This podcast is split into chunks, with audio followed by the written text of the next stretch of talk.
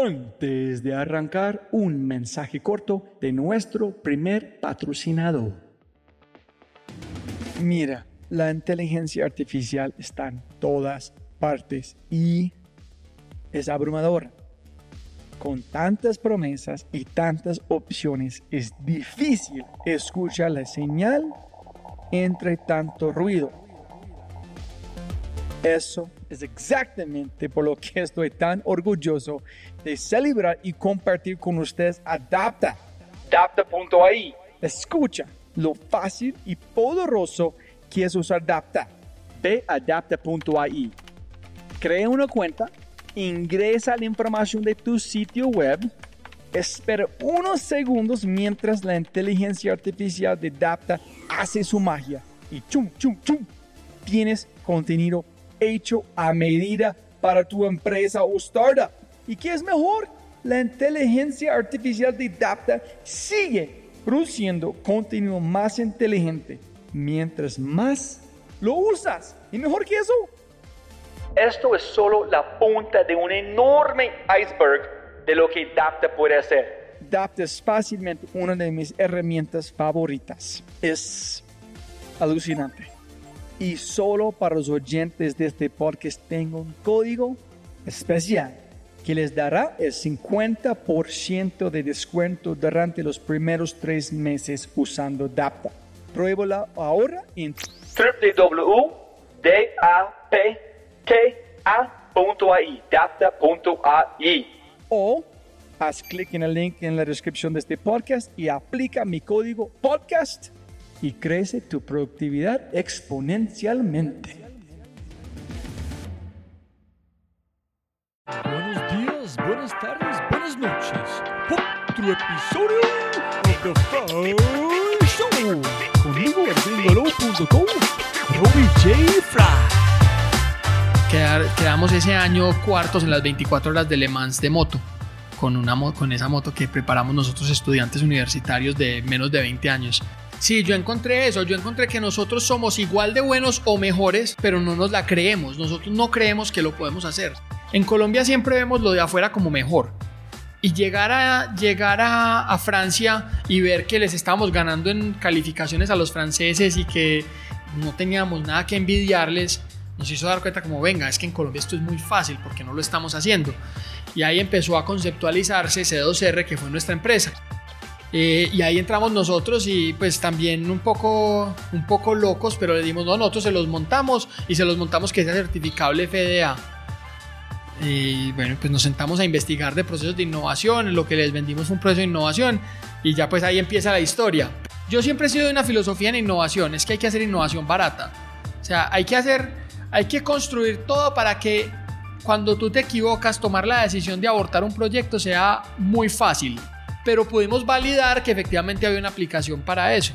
Y todo nació porque un neurocirujano nos dijo, tengo este paciente que tiene un hueco en el cráneo y que necesito que ustedes me ayuden a cerrárselo. Y en ese momento entendí una de las cosas de innovación, es que vender tecnología es muy difícil, pero vender crecimiento empresarial es muy fácil. Y que muchas veces los innovadores nos equivocamos tratando de venderle a nuestros jefes, a nuestras juntas directivas, a nuestros equipos, eh, tecnologías. Cuando lo que tenemos que venderles es crecimiento en la empresa. Dijimos, fue pucha, estamos, tenemos dos opciones, o nos globalizamos o nos morimos. ¿Cierto? Sí. Porque esto, esta gente de, Silicon Valley viene como una planadora y nosotros vamos a ser, si seguimos por el camino que vamos, vamos a ser irrelevantes en 20 años. Que no me oigan eh, los de la Junta Directiva de San Pedro ni nadie, pero si ellos se dieran cuenta de lo que yo disfruto haciendo lo que hago, me cobran por venir. Esto es Disney para mí. Hello, hello, hola, hola. Otro episodio de la Torre de la Innovación.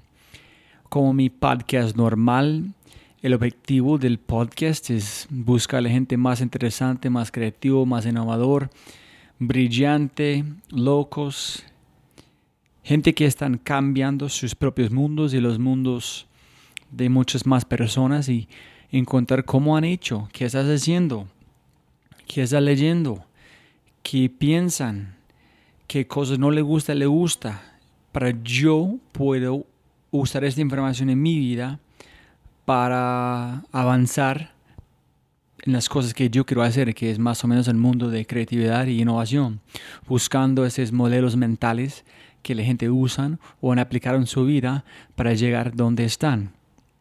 Y este episodio es, es no, es muy, muy interesante porque es un mundo que yo no conozco. Mi invitado hace cosas de verdad con máquinas impresoras como el mismo estilo que tienen Apple. Desde diseño en estás mejorando y salvando vidas al mismo tiempo. No, hay un montón de cosas que hace mi, mi invitado. Y con este tour estoy buscando qué es innovación. Entonces, yo tengo que buscar mundos muy diferentes. En ese es un mundo que yo no tengo ninguna idea, no tenía ninguna idea cómo funciona. Entonces, yo aprendí un montón en este podcast pero al mismo tiempo la manera que mi invitado estás viendo el mundo es muy distinto pero muy similar al mismo tiempo de mis últimos invitados. Entonces hay mucho, mucha información sobre innovación. Si es importante identificar cómo es, es conocimiento, cómo manejar equipos, qué es un líder, etc. Entonces vale la pena este episodio porque es, es una bomba de conocimiento. Y como siempre tengo que dar muchas gracias a la gente que están ayudándome hacer este sueño una realidad y compartir esta información. Que primero es en concreto con María Teresa Calderón en su equipo, una empresa de innovación y estrategia, Cumbia, con el gran Jonathan Tarud y su equipo de desarrollo de software, aplicaciones, la gente en Cabeza Rota, Juan, José, Jimmy, y 100% Languages con mi amigo Paul, eh, una empresa de traducciones que es el mejor que hay en Colombia. Entonces a estas personas muchísimas gracias. Si la gente quiere encontrar más, puedes encontrarlo en thefryshow.com. Y con ese dicho, presento el tour de la innovación número 5, iterando con irreverencia en la carrera de la innovación con el brillante del gran Mauricio Toro. Listo, sonido, sonido. Perfecto, perfecto. Listo, Mauricio. Siempre arrancamos de la misma manera, que siempre puede ganar más plata, pero no más tiempo. Entonces, muchísimas gracias por su tiempo de hoy. Gracias a Flores y Eduardo para el consejo, para hablar con vos. Y para arrancar, Mauricio, castíganos, cuénteme nosotros, para la gente escuchando, ya hablamos mucho, pero de dónde estudiaste, cómo llegaste a este, donde estamos en Medellín, Londres, Francia, cómo fue su juventud para empezar a disfrutar, para llegar a este mundo. Bueno, eh, yo soy ingeniero mecánico. Empecé mi carrera de ingeniería mecánica en EAFIT. Y en esa época EAFIT para los mejores promedios tenía unas becas que daba en Francia. Entonces, si uno llegaba a séptimo semestre y era uno de los mejores promedios, lo enviaban becado a tener un doble diploma en Francia en la Escuela Nacional de Ingenieros de Metz. Pero espera, antes de EAFI, ¿qué estudiaste? ¿Tú siempre sabías que tú quieres estudiar este? Mira, yo desde joven corro en carros. Esa es mi, mi pasión en la vida, las carreras de carros. Corría en karts. Eh, cuando yo quise correr en karts tenía 13 años y mi papá me dijo, yo a usted le ayudo a que compre el kart, pero usted tiene que ahorrar para comprarlo y no le va a pagar mecánico, usted tiene que aprender a hacer mecánica. ¿En serio? Sí. Fue, él piensa que es como conociendo a su padre, fue solamente de plata o fue de yo quiero que mi niño aprende cómo usar sus manos en arreglar cosas? Yo creo que es la segunda, porque yo siempre jugaba con Lego, yo era muy curioso mecánicamente, por ejemplo, cuando me regalaban un carrito de control, lo dañaba y siempre los desarmaba, y mi papá me decía, hasta que no lo arme, no le compro otro. Entonces, cuando yo lo armaba y lo ponía a funcionar otra vez, pues me compraba el otro.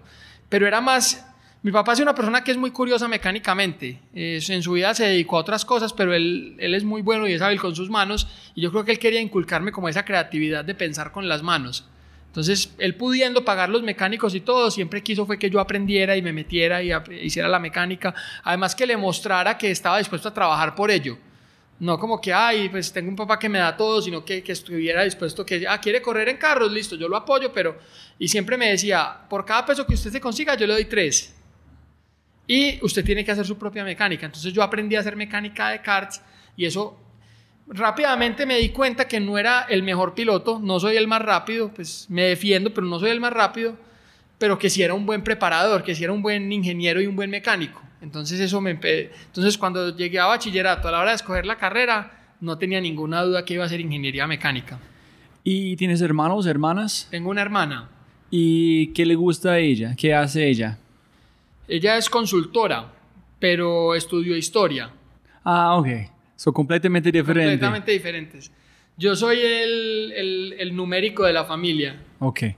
Y entonces, listo, ese es que voy a estudiar y ¿qué estabas pensando? ¿Qué te gusta más? ¿Te gusta NASCAR, Fórmula 1, los motos?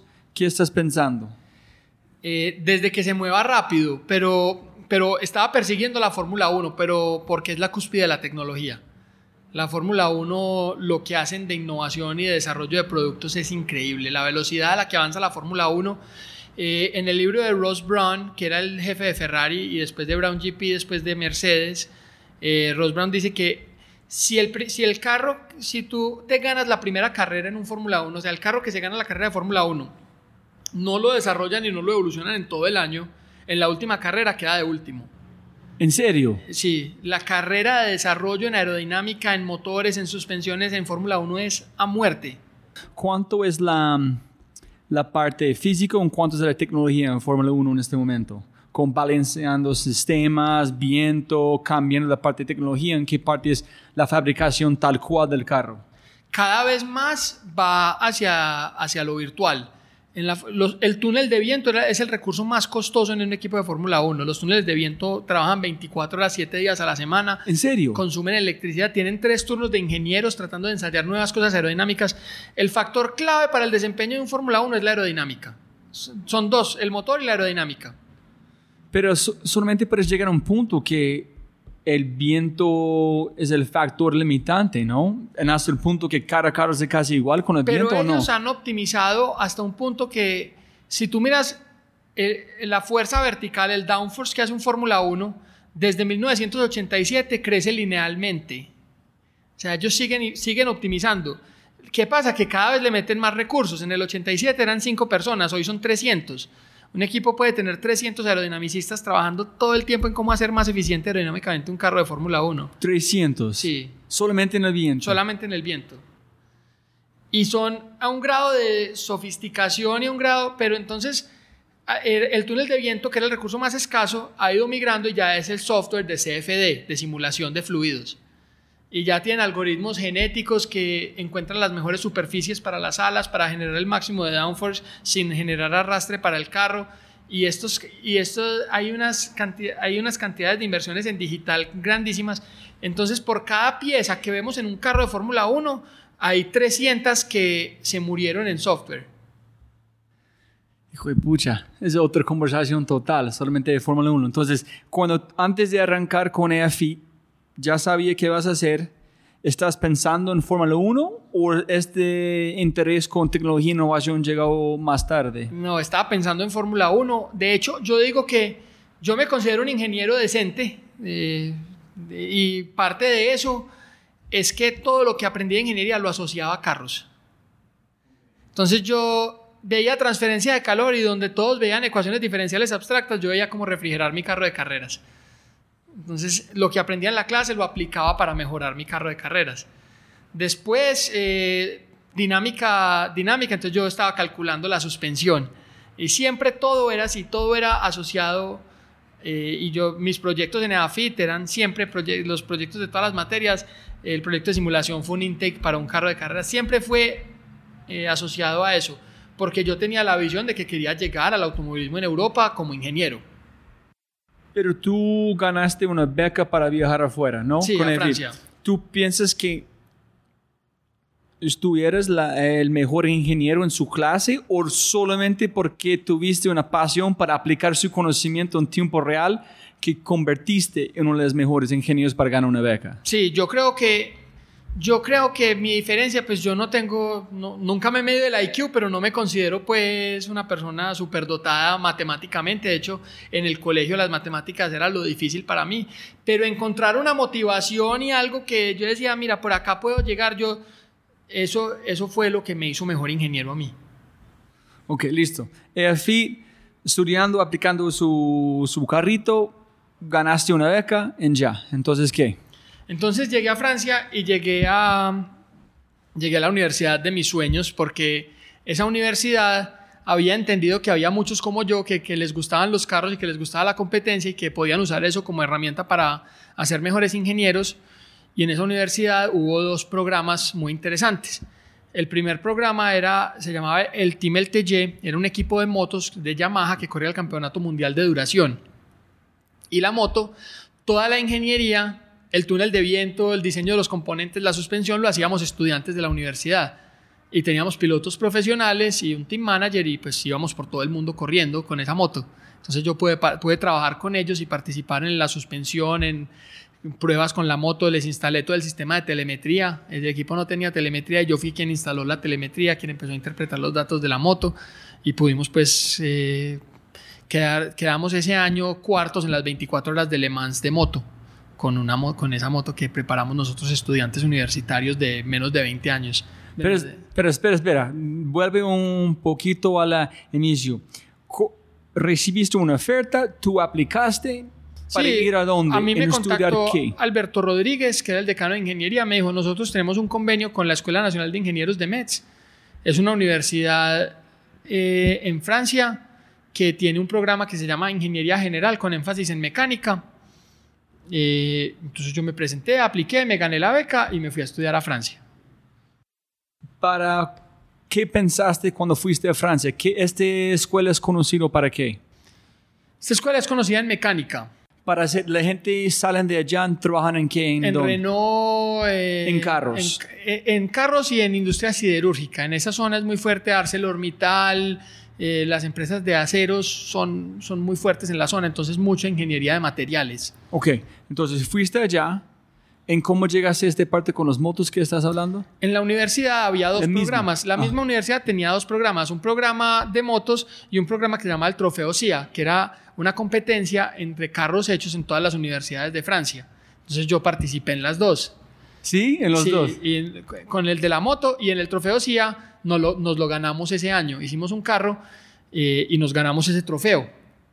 Entonces ahí empezó, eh, digamos que eso fue, fue supremamente interesante porque ya estuve haciendo innovación donde, donde la innovación se hace, donde se cree y donde encontramos empresas que le dieron a, a 10 estudiantes locos 45 mil euros para que diseñaran y fabricaran un carro de carreras. Yo, no, yo, no, yo nunca he ensayado conseguir una empresa que le, que, que le dé a estudiantes 120 millones de pesos acá, pero pues sé que como empresa venderle servicios, por eso es un reto ahora que se los donen a un grupo de estudiantes, pues para invertir en formación de talento es más difícil todavía. Pero entendí mucho de cómo se hacía la innovación. Allá, otro, un compañero mío que es compañero desde el colegio, que es casi mi hermano, que es David Sierra. David Sierra era mi compañero eh, desde que tenemos cuatro años, empezamos juntos en EAFIT éramos promedio uno, dos y tres, tres amigos, nos fuimos para Francia los tres, entonces David estuvo en Francia conmigo, David no tiene la pasión por los motores, pero pues igual se fue para Francia conmigo y allá la desarrolló porque yo se la contagié. Y empezamos a, empezamos a, darnos cuenta que, que, el mundo estaba lleno de oportunidades y que hacer tecnología, o sea, yo creo que la primera gran realización es que en Colombia siempre vemos lo de afuera como mejor y llegar a, llegar a, Francia y ver que les estábamos ganando en calificaciones a los franceses y que no teníamos nada que envidiarles, nos hizo dar cuenta como, venga, es que en Colombia esto es muy fácil, porque no lo estamos haciendo? Y ahí empezó a conceptualizarse C2R, que fue nuestra empresa, pues nosotros eh, la empezamos a pensar en Francia, yo, pero después de que me gradué en Francia, yo me fui a Inglaterra. Pero antes, dos preguntas. Una es, ¿tú conoces a Agustín Peláez? de un país de Úbidas. Él estudió en Francia, Alemania también, y dijo, cuando llegué a Colombia, cuando estaba allá, yo encontré la única diferencia entre colombianos y un francés. Es nosotros en aptitud somos mejores, de verdad. ¿Qué estamos haciendo aquí en Colombia con todas las esposas, los problemas en la gente allá? Pero faltamos la actitud que pensamos que somos mejores de todo lo que podemos hacerlo. Sí. Ese es que encontraste también. Sí, yo encontré eso. Yo encontré que nosotros somos igual de buenos o mejores, pero no nos la creemos. Nosotros no creemos que lo podemos hacer. Y si tú puedes volver en tiempo, es muy importante porque mirando su cara contando esa historia, cuando llegaste allá, en puedes traer cosas de motos o otra cosa con carros, con un grupo, ¿fue grupo de muchas partes del mundo o solamente de Europa el grupo? Pues la mayoría eran de Europa. Allá eso, en Europa hay mucha mezcla cultural. Entonces, aunque Oh, sí. fueran europeos, pues eran hijos de malayos, Como y había Francia, gente el- de Mongolia, el equipo y mundial, es- mira. sí, eh, de- del norte de África. Pero en verdad fue una cultura muy diversa. Entonces, cuando llegaste allá desde Colombia, con este equipo, con este reto, con este potencial, fue como un salto cuántico mentalmente mirando el mundo. ¿Cómo fue, ¿Qué fue la chispa decir, wow, si esto es pasando acá, no hay ninguna limitación para nosotros menos de que estamos pensando? ¿Fue una evolución como punto a punto pensando que es posible en Colombia o fue de una? Si podemos hacerlo acá, sin duda podemos hacerlo aquí en Colombia. De hecho, cuando yo me fui, yo era un cerebro fugado. Yo no quería volver a Colombia porque yo quería trabajar en Fórmula 1. Y pues la Fórmula 1 no está en Colombia. Entonces tenía que irme para trabajar en Fórmula 1. Eh, y fue un proceso gradual estando allá que dije, no, pues es que yo puedo hacer cosas calidad Fórmula 1 en mi país. Puede que no sean carros, pero no, sí, empecé a sentir como, venga, es que nosotros somos igual o mejores acá, no tenemos nada que envidiar, no nos podemos poner con complejos. Pero que esa es una pregunta que siempre, siempre me gusta preguntar, porque con la gente como brillante, interesantes, creativos como vos, yo quiero siempre quiero preguntar por qué la gente que pueden trabajar afuera sin problema tomaron la decisión para volver a su país, a su tierra, para mejorarlo, para construir algo. ¿Qué fue su mo- motivación? Mira, yo quería. Voy a- voy a ir un poco más allá porque esa decisión se toma un poco más tarde. Pero cuando yo empecé, yo me fui a Inglaterra, hice una maestría en ingeniería de deportes a motor. eh, y empecé a trabajar en Fórmula Ford y en Fórmula 3 británica. Y empecé pues como a hacer un track record en el mundo del motorsport en, en Europa. Y ya pues es- pude estar cerca de la Fórmula 1 me di cuenta que es un altísimo grado de especialización. Entonces, en Fórmula 1 tú tienes un ingeniero que eres uno de 200 haciendo aerodinámica. So, la competencia para llegar a esta persona es... No, pero ni siquiera la competencia. Pues yo, a mí me gusta la competencia. Yo estoy dispuesto a competir, sino que te vuelves demasiado especializado. Entonces, Ok. te pasas un año trabajando en el alerón delantero y yo quería diseñar todo el carro, yo quería run the show. Entonces, en Europa no iba a encontrar eso. En Europa iba a encontrar un camino corporativo, porque emprender en un país donde no tienes papeles es muy difícil. Entonces, eso me llevó a decir, venga, pues en Colombia hay el potencial, hay el talento, tenemos todo.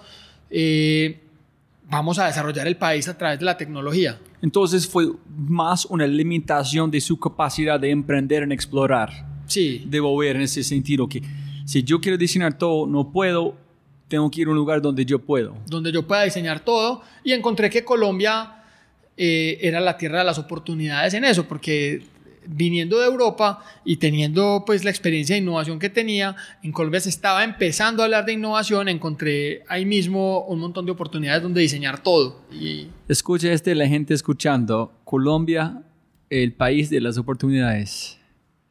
Y todavía se, te sientes igual. Mm, siento que la cantidad de limitantes para desarrollar tecnología en Colombia han crecido y no decrecido, lo que uno esperaría que fuera al contrario. Pienso que de, nueve años para acá eh, hemos venido de para atrás, eh, porque yo creo que nos volvimos una economía, dig- digamos, nos hemos vuelto una economía perezosa por el petróleo. Entonces hemos, hemos dejado de, de innovar, de crear, y eso nos ha costado mucho. Eh, pienso que el gobierno se ha encargado de hacer muy difícil emprender. Entonces hay muchas dificultades, pero, pero sigo pensando que aquí está todo por hacer. Lo que pasa es que me di cuenta de algo después de venir acá y vivirlo, es que hay que hacer negocios de Colombia para el mundo, no de Colombia para Colombia. Colombia es un mercado muy pequeño, entonces es difícil. Yo digo que los negocios de tecnología se basan en que haya early adopters que están dispuestos a pagar un producto caro que no funciona muy bien. Cuando empezó el celular y Motorola lanzó su teléfono, la batería duraba 20 minutos y valía 5 mil dólares. Y había gente con mucha plata que estaba dispuesta a comprar un producto que no funcionaba muy bien por ser el primero que lo usaba. Eh, cuando Elon Musk quiso, quiso hacer Tesla, lo primero que hizo fue el Roadster, que era un carro, un overpriced Lotus para celebridades. Pero había gente que estaba dispuesta a comprar un carro eléctrico que le entregaron un año tarde, que no funcionaba muy bien, pero que estaba dispuesto a pagar 300 mil dólares por cada carro. Porque fue sexy. Porque fue sexy. En Colombia, sexy no vende caro. Entonces, no tenemos un mercado con early adopters, pero tenemos un talento y un potencial increíble. Ese es un buen punto. ¿Tú piensas que la verdad es que aquí en Colombia no tenemos early adopters? Porque posiblemente sí es. La gente aquí le gusta esperar, mirar qué hacen toda la otra gente, en adoptar hábitos, pero no productos. Sí, yo creo que nosotros en, en cuanto a los early adopters, para comprar un producto en una etapa muy temprana de su desarrollo, creo que es por nuestra propia limitante económica. Yo no creo que sea cultural, sino que simplemente creo que si tú no tienes, si tú tienes recursos limitados, pues no los vas a invertir en algo que no funciona muy bien. Más bien compras tried and tested y vas a la fija. Entonces yo creo que la misma, la misma mentalidad de la escasez que eh, es un debate que nos podemos quedar un año hablando si la pobreza en Colombia es mental o física, porque yo creo que nosotros nos sentimos más pobres de lo que somos. Eh, pero esa mentalidad de escasez hace que yo creo que el porcentaje de early adopters que hay acá sea más bajo que en otros países del mundo donde yo he vivido, en Europa, por ejemplo, o en Estados Unidos.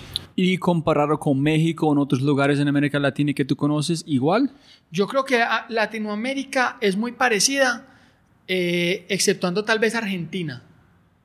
Argentina es un país que tiene una trayectoria de desarrollo tecnológico, eh, porque Argentina, normalmente hay gente que, bueno, en Argentina algo pasa porque allá el, primer jet que hicieron en el mundo, que fue el Pulqui 1, lo hicieron en Argentina, el primer jet de combate.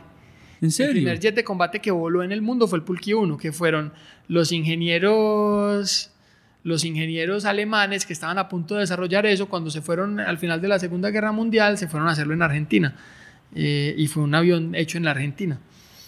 Eh, yo creo que Argentina es un país que tiene una mentalidad un poquito distinta en cuanto a la tecnología que nosotros lastimosamente hoy ya están económicamente muy mal, entonces están volviendo, están llegando a la misma situación que nosotros. Pero la gente, porque tú trabajas mucho en México, la gente en México que son pegados a, los Estados Unidos, pero también son muy similares a los colombianos, igual tiene una mentalidad que no es early adopter. Es increíble, pero sí, yo creo que en México los latinoamericanos tenemos la cultura de que nos gusta experimentar siempre y cuando sea con plata de otro. Entonces, eh, son culturas bastante conservadoras en cuanto a las tecnologías. Eh, ya cuando algo pegó en el mundo, se replica. Entonces tú ves los emprendimientos, y no, no los quiero demeritar porque son genialidades, pero muchos de los emprendimientos que traccionan estos países son modelos tropicalizados de, cosas que ya funcionaron. Uno, uno, no ve el emprendimiento que está disrompiendo un sistema naciendo acá porque nadie le compra. No, bueno, hay una expresión que me gusta mucho en inglés que se llama que mi padre le gusta usar también es put your money where your mouth is. Pon su plata donde está su boca. Si estás hablando, invierte en hazlo. No más hablando. Pero aquí con la gente no tiene mucha plata. Entonces, no, invierte mucho. Sí. Y como no tiene capital de riesgo donde le... Eh, digamos, si tú tienes una idea buena en Inglaterra, en Francia, en Estados Unidos, especialmente en Estados Unidos, en Israel, pues tú tienes una idea buena y eres capaz de venderla suficiente, de forma suficientemente convincente, estás apalancando tu conocimiento y tu capacidad de trabajo con capital de riesgo. Aquí no, aquí cuando tú vas a los fondos de capital de riesgo de acá quieren cero riesgo. Cero. En sí, nadie está listo a invertir 120 millones. Pero es por eso, porque nadie está dispuesto a hacer apuestas, nadie está dispuesto a poner dinero en cosas que no, que no están probadas, que no funcionan todavía. Es, es, una visión, entonces nosotros tenemos acá una carencia de early adopters. Interesante. Ok, listo. Y, te digo mi tesis porque en la salud, donde el que paga no, no es el médico y no es el paciente, sino que es el sistema de salud, veo una tendencia a ensayar nuevas tecnologías mucho mayor a otros sectores que hemos explorado. Entonces creo que la restricción es económica. ¿Cómo así? Otra vez. Explíqueme esto otra vez. La gente como la vamos a llegar a la gente escuchando a qué hace Mauricio aquí con todo su equipo, pero en el mundo de salud no es los doctores que está pagando, pero los seguros en desde allá. Entonces, como paga el seguro, los doctores son mucho más eh, propensos a usar mejores tecnologías y nuevas tecnologías y nuevos desarrollos. Pero ellos tienen que vender a los seguros por qué quieren usar esta tecnología y pagar por este, porque el seguro todavía tiene que pagar. En algunos casos sí, pero igual normalmente los médicos logran vender con cierta facilidad. Eh, un médico que me oiga me va a decir que es mucho trabajo, pero comparado con vender otras tecnologías, creo que un médico es, un médico es capaz de vender una nueva tecnología a un seguro eh, justificándola científicamente muy bien y tienen muy, buenos argumentos para hacerlo. Pero tú llegas con un implante nuevo, impreso 3D, donde un médico, y normalmente la reacción que encuentras, y sobre todo pues los médicos en Colombia, eh, es, y te, te, hago el comparativo en Colombia con México porque el sistema de Colombia tiene mucha mayor cobertura en salud, el médico colombiano lo quiere ensayar y él encuentra que se lo paguen. El médico mexicano te dice que está muy caro de entrada.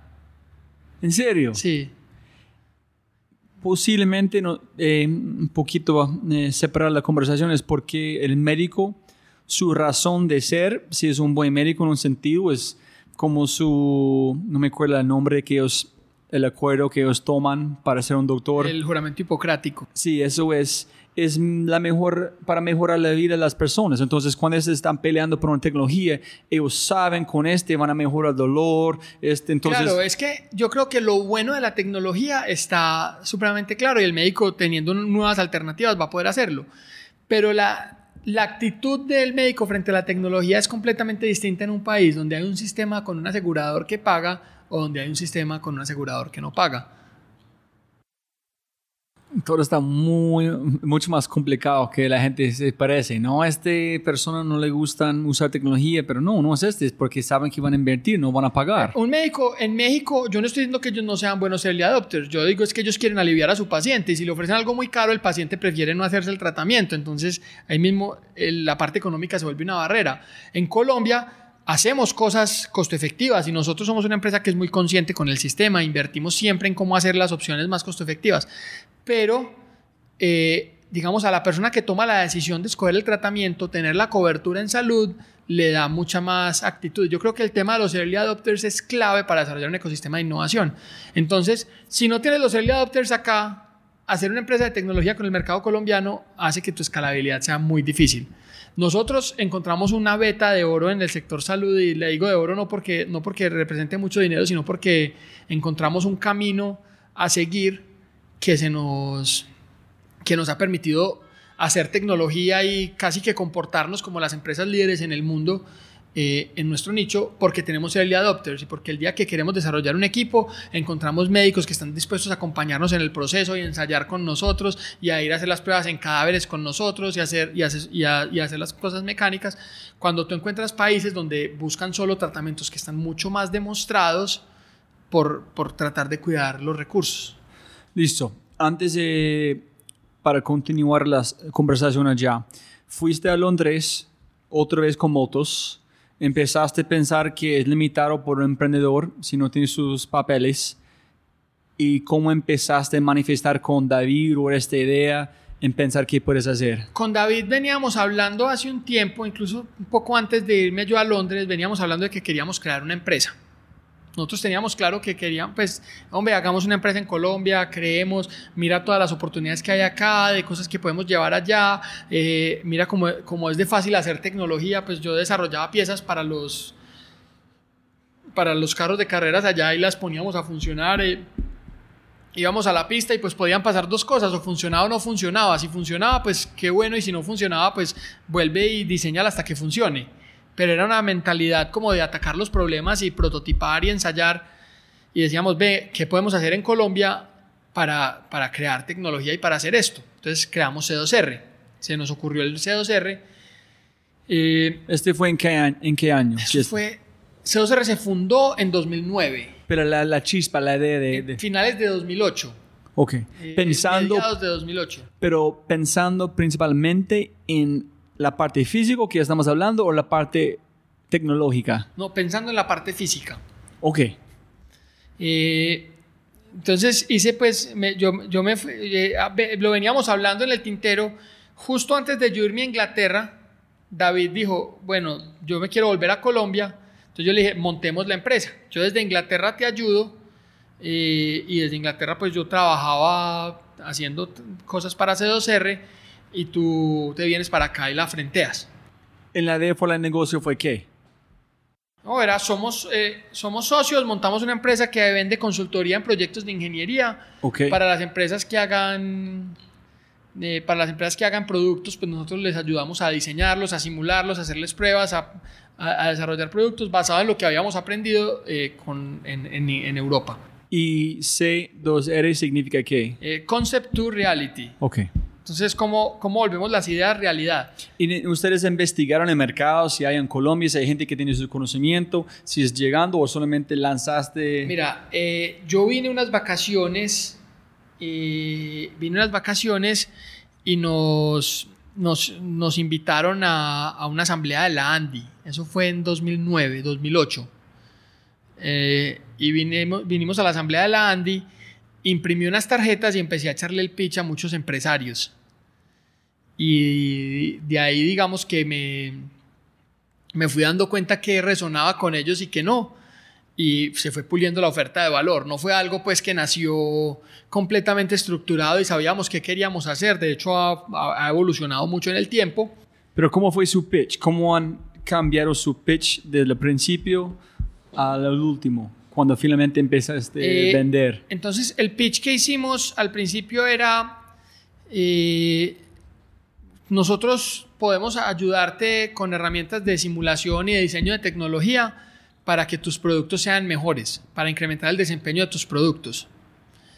Y, y ese pitch era un pitch pensado para una empresa europea, una empresa que ya hace productos, que tiene un equipo de ingeniería, que quiere hacer outsourcing de un proceso. Pero lo que me di cuenta es que acá ni siquiera sabían qué producto querían hacer. Tú veías las empresas y todos, ya se estaba hablando de innovación y todos innovemos, innovemos, invirtamos en desarrollo de tecnología. Eh, bueno, ¿y qué vas a innovar? No, pues creemos un comité que mire a ver si de pronto algún día decidimos innovar en algo y entonces todo el mundo piensa que la innovación es la idea. Y yo lo que me di cuenta rápido es que la innovación no es la idea, es la materialización. Las ideas valen muy poquito. Una idea que no factura no es nada. Pero ustedes pensando que la innovación es una idea o tú viste que los clientes piensan que la innovación Yo vi es que una los idea? clientes pensaban que la innovación era una idea, entonces todos me decían, no, es que yo tengo esta idea. Y no te imaginas las horas que me gasté tratando de desarrollar ideas para gente que después no estuvieron dispuestos a put the money where the mouth is. Y cuando ustedes están vendiendo C2R, ustedes encontraron en tiempo real que estás hablando, no quiero decir encima de las personas, pero ustedes están 10 pasos adelante en su conversación con sus personas, en ellos no, fue, no fueron capaces de decir, hijo de puche, yo soy, como yo me siento abrumado porque esos chicos están hablando de este, ellos no entendieron cómo fue el proceso para finalmente conectar dos mundos. Nosotros entendimos que nuestro idioma lo hablaba el CEO. De ahí gente para que tiene abajo, la plata. La gente que tiene la plata. De ahí para abajo era más difícil. Ajá. Entonces, hacer una estrategia de venta por mandos medios de algo como C2R era casi imposible. Entonces entendimos que había que hablar a alto nivel estratégico. Y en alto nivel estratégico eh, contamos con muy buena fortuna porque llegamos a, a dos personas. Uno fue el director general del SENA en la época, eh, Darío Montoya, que lo, lo logramos convencer de que los carros de carreras eran una excelente herramienta para la formación, tratando de replicar mi experiencia y lo que habíamos visto en Francia. Y Darío nos creyó y tuvo la visión y creó una cosa que llamó la Fórmula Sena.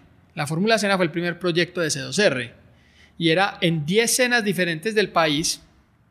Hicimos carros de carreras diseñados por los estudiantes del SENA. Como un Startup Weekend, pero para ingenieros. Para, para, o para tecnólogos y técnicos, y eso juntó de todas las áreas del saber, porque los equipos se volvieron escuderías como de Fórmula 1. Entonces los, los tecnólogos en redes sociales del SENA manejaban las redes sociales del equipo y los tecnólogos en gestión documental hacían el sistema de calidad del equipo y los de salud ocupacional eh, montaban la salud ocupacional para el equipo y los de soldadura pues soldaban el, chasis y los de...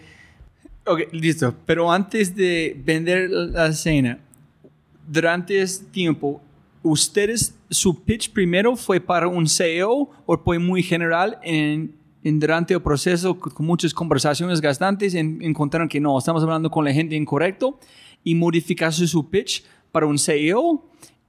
Y cuando vendiste esta cosa con fórmula para el Sena, vos pensando en su nivel de placer con los carros, o tú pensaste, wow, el fórmula puede ser un enganchar toda la gente y trabajar en un equipo, en algo. ¿Qué fue este proceso para vender este? No, mira, yo lo que pensé fue que ya después de que me había graduado y había ido a hacer una maestría y había estado con los mejores, me di cuenta que yo le debo muchísimo al automovilismo, porque tuve una disculpa para estudiar materias muy densas y materiales muy densos y lo, lo disfruté. ¿Cierto? Entonces, como esa disculpa, yo entendí, eso, esa fue mi primera aproximación a entender el propósito en las organizaciones. Es la razón por la que uno se levanta a trabajar todos los días, porque levantarse temprano, hay días que uno quiere, pero hay días que no quiere. Pero igual si uno tiene un propósito, algo que lo lleva más allá, él lo hace levantarse a pesar de que uno no quiera. Pues ese propósito a mí me, enseñó, me hizo aprender ecuaciones diferenciales y me hizo aprender un montón de cosas que mi cerebro no quería. El fórmula. El fórmula. Entonces yo dije, bueno, pues nosotros necesitamos más talento de, de STEM y necesitamos mejores técnicos. Y si queremos, si queremos hacer un país distinto, pues cambiemos el chip desde la educación. Entonces tuve la oportunidad de oro de hacerle el pitch a Darío Montoya, que era el director del SENA, y lo que, y lo que yo tenía claro era que nosotros podíamos cambiar la visión del talento en Colombia, pero ya no lo íbamos a poder hacer con los que están trabajando hoy de mandos medios. Eso iba a ser una tarea mucho más difícil. Entonces ese cambio se tenía que producir desde abajo, desde los que están a punto de graduarse. Y, entonces lo que vendimos fue una manera de cambiar el chip de las personas, poniendo con una pastilla dulce conocimientos muy densos. Pero este, estás tratando de vender C2R, consultoría, no funcionando, no funcionando. ¿Cómo llegaste a Dario? ¿Fue una decisión entre vos y David que, hermano, no estamos vendiendo como queremos vender, tenemos que buscar otro comprador? ¿O alguien dijo, oye, ¿qué tal si hablas con la cena en allá el chip? Que, oye, podemos cambiar este también en allá, allá. Se juntaron muchas cosas, pero en verdad yo digo que hay que estar preparado para cuando la suerte llega. Entonces, Darío, el Sena, firmó un convenio con la universidad en Francia donde yo trabajaba y Darío fue, al, fue a la universidad y vio el carro que nosotros habíamos hecho para el trofeo CIA. Y cuando lo vio, le encantó que las universidades hicieran carros.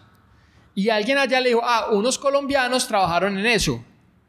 Y entonces a mí me dijeron de Francia, contacte a Darío Montoya, que nos contactamos y pues todo empezó ahí.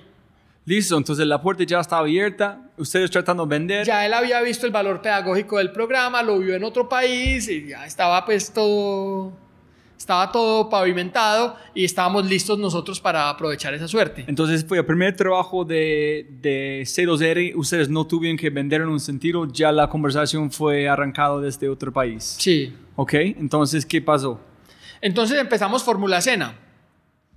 E hicimos 10 carros, 10 carros de competencia, los primeros eran de, de gasolina, hechos en Colombia por centros del Sena.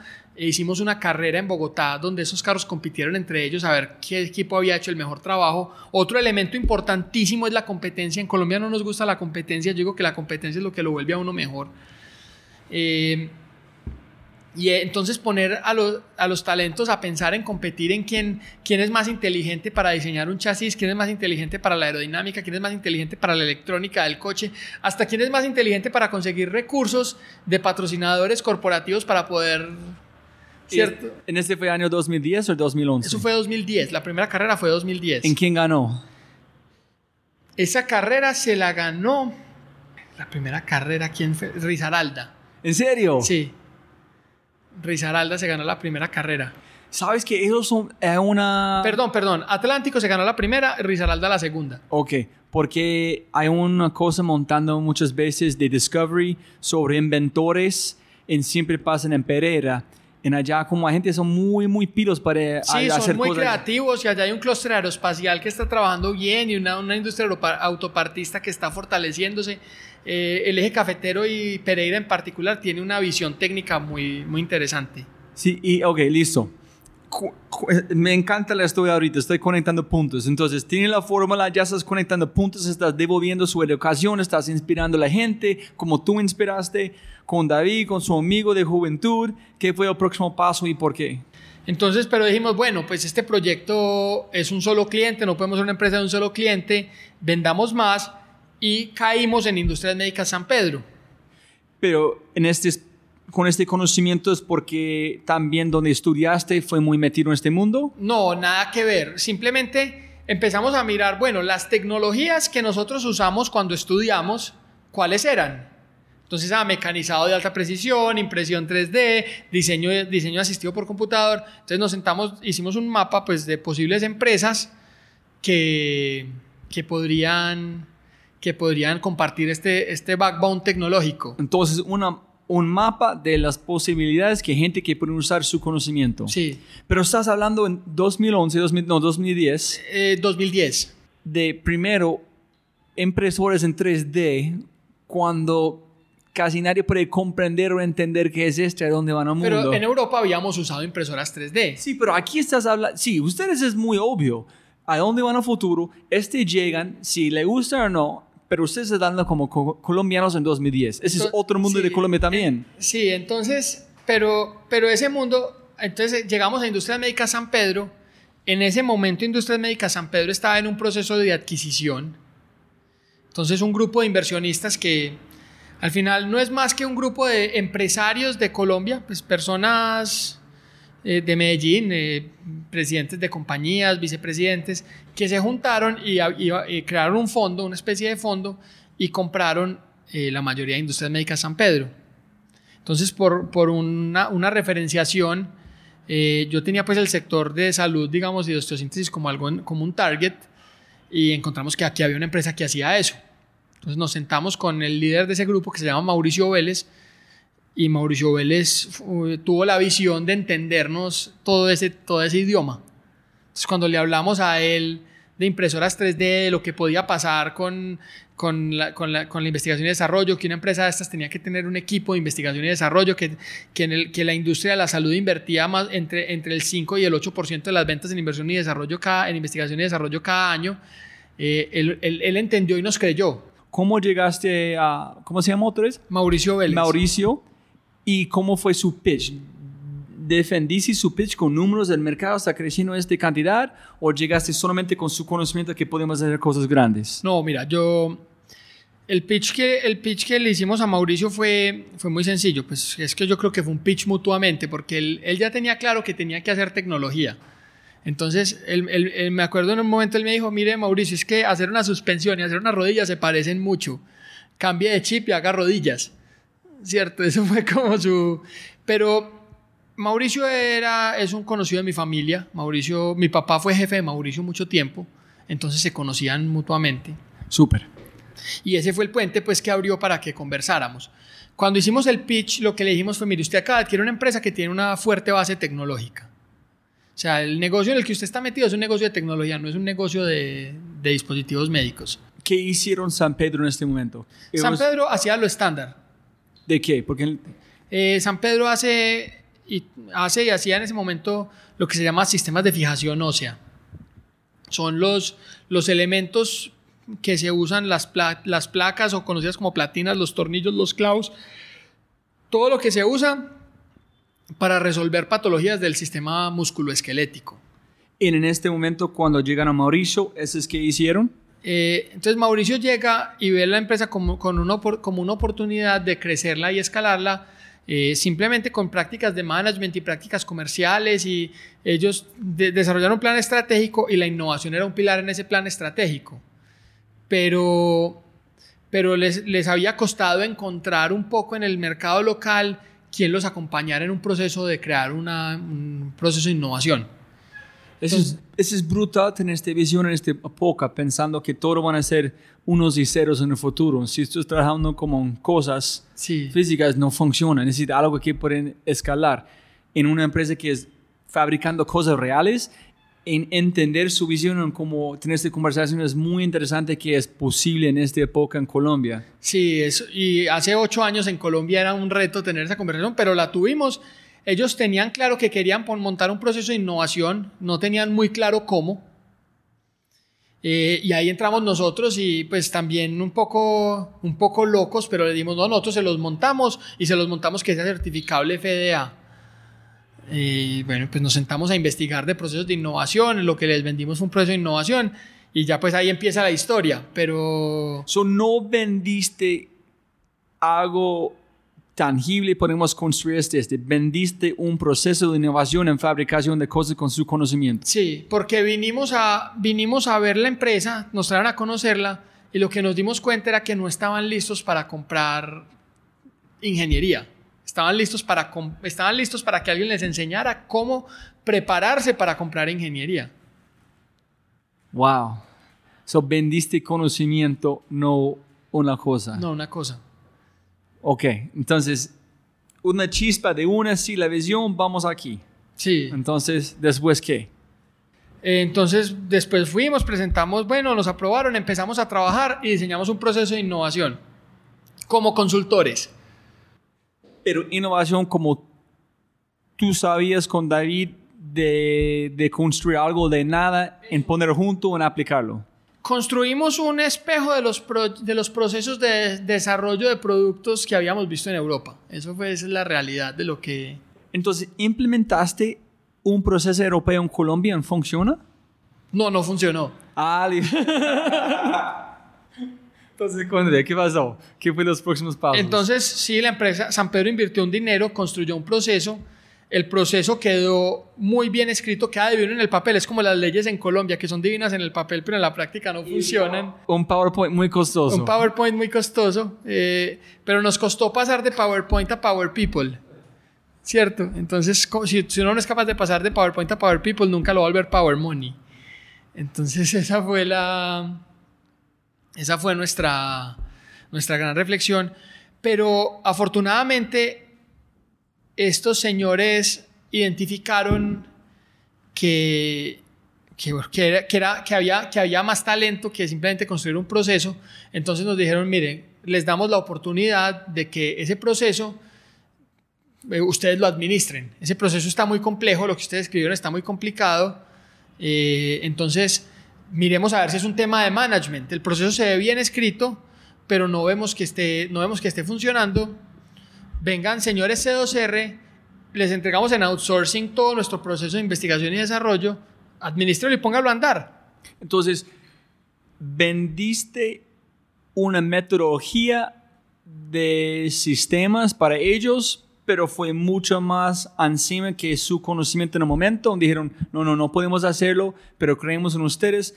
Venir acá, Y háganlo ustedes. como un McKinsey que van a hacer todo. Sí, De, listo, más o menos ah, liderando San Pedro es C2R. sí. C2R lidera, la, lidera innovación de San Pedro. Y ustedes dijeron, oh shit, oh super. Súper. Mira, yo, yo creo que nosotros tenemos una de las. Uno de, uno de nuestros valores corporativos es la irreverencia. Y es. eh, no importa. Y, y somos muy tercos. Entonces nosotros estábamos convencidos de que teníamos razón y que, teníamos, que sabíamos cómo hacer una empresa innovadora.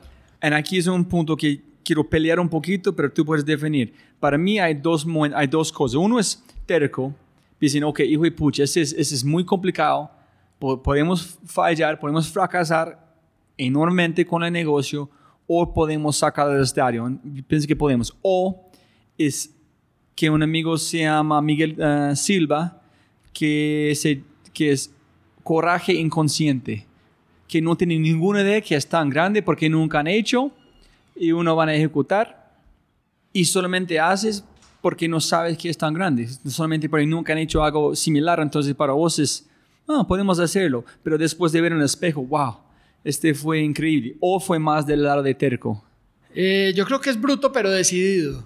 Es, eh, no, en verdad es, yo creo que es un poco la terquedad. Nosotros sabíamos, no habíamos dimensionado el reto, éramos dos personas de 25 años que teníamos menos de un año de experiencia laboral. Eh, claramente no sabíamos a lo que nos le estábamos metiendo, pero confiábamos en nuestras capacidades. Ok, entonces el fracaso de tratar de implementar algo de Europa aquí en Colombia pasó en este momento o solamente en la presentación? Eh, no, pasó en ese momento, o sea, cuando empezamos a tener problemas de implementación, Mauricio, eh, muy sabiamente, en vez de decir, no, eso no funcionó, chao, dijo, venga señores, que antes yo creo que ustedes sí tienen algo, pero, pero hay que administrarlo. En hacerlo más colombiano, menos... entonces empezamos, y esto pues ha sido una aventura, encontrar cómo innovar acá y cómo crear una cultura de innovación que funcione y haga productos y que adopte tecnologías de punta y sin complejos desde Colombia. Entonces, ¿cómo fue este proceso? Hasta para, si puedes seguir con la historia. Claro, entonces empezamos a implementar este proceso. En que, wow, saludos a Mauricio para tener esta visión, para no sacar a ustedes de una. Sin embargo, en Colombia aquí, entonces, wow, ellos tienen algo es un buen líder, ¿no? Para identificar algo, pero sí, seguir con la confianza. Sí, de hecho, nuestros padres, David y yo hablábamos y les contábamos lo que nos pasaba, que decía, yo no entiendo cómo no los han echado a ustedes de allá. pero no, no, Mauricio creyó en nosotros. Y posiblemente eso es porque en su artículo de LinkedIn, pienso que es número 5 o 6 de innovación de capítulo 1, es trabajar con startups. En un sentido, ellos están trabajando con un startup, ¿no? Sí.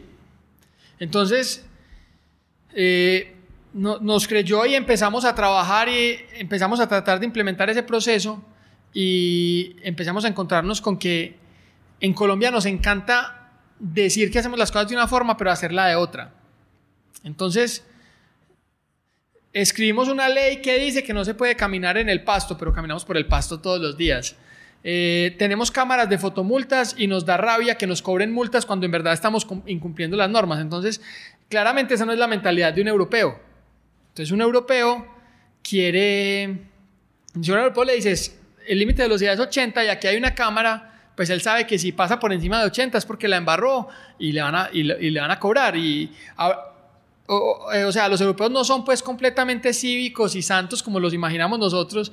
Los europeos van en las autopistas por encima del límite, pero cuando pasan por la cámara y les toman la foto saben que los pillaron y que la tienen que pagar. En cambio acá nos ponemos bravos porque la cámara nos pilló. Eh, y es una y es, una cosa interesante. Y ese, ese cambio de chip nos llevó a decir, bueno, venga, repensemos esto, porque claramente hay escrito un proceso de innovación que es state of the art, ¿cierto? Esto pues es basado en lo que nosotros vivimos, lo que yo viví en Europa en ese mundo de automovilismo, que es una cosa de altísima velocidad y lo que David vivió, David trabajó en Europa con autopartistas, con uno, uno muy grande que se llama Foresia, y pues él vivió el proceso de desarrollo de productos allá y la cosa era, bueno, ¿cómo, es que, ¿qué nos está faltando? Y ahí hicimos un corte y dijimos, no, venga, que es que lo que nos está faltando es un tema de innovación basada en principios. Entonces, eh, tenemos demasiadas reglas, un flujograma, entonces tú haces esto y después tomas esta decisión y después pasas a esto y lo prototipas y funciona así. Y, nos, y, y eso, de cierta forma, los procesos se los inventaron en los países donde saben lo que los procesos son. Nosotros lastimosamente queremos inventarnos procesos donde la gente no piensa, sino pensar por la gente. Y entonces si, no, si piensas por la gente, pues ¿cómo creas? Eh, y, eso, y eso nos llevó a que dijéramos, bueno, venga, eh, borremos esto, esto no nos funcionó después de mucha sangre, y empecemos a entender cuáles son las, los principios. Y para nosotros, pues, digamos, eh, nosotros les, yo les digo las cuatro P's de la innovación, que son como los pilares o los cuales se fundamentan una innovación, que son los procesos, eh, las personas, un tema muy importante es cómo gestionar los proyectos, ya la P de proyectos y la última P que es plata.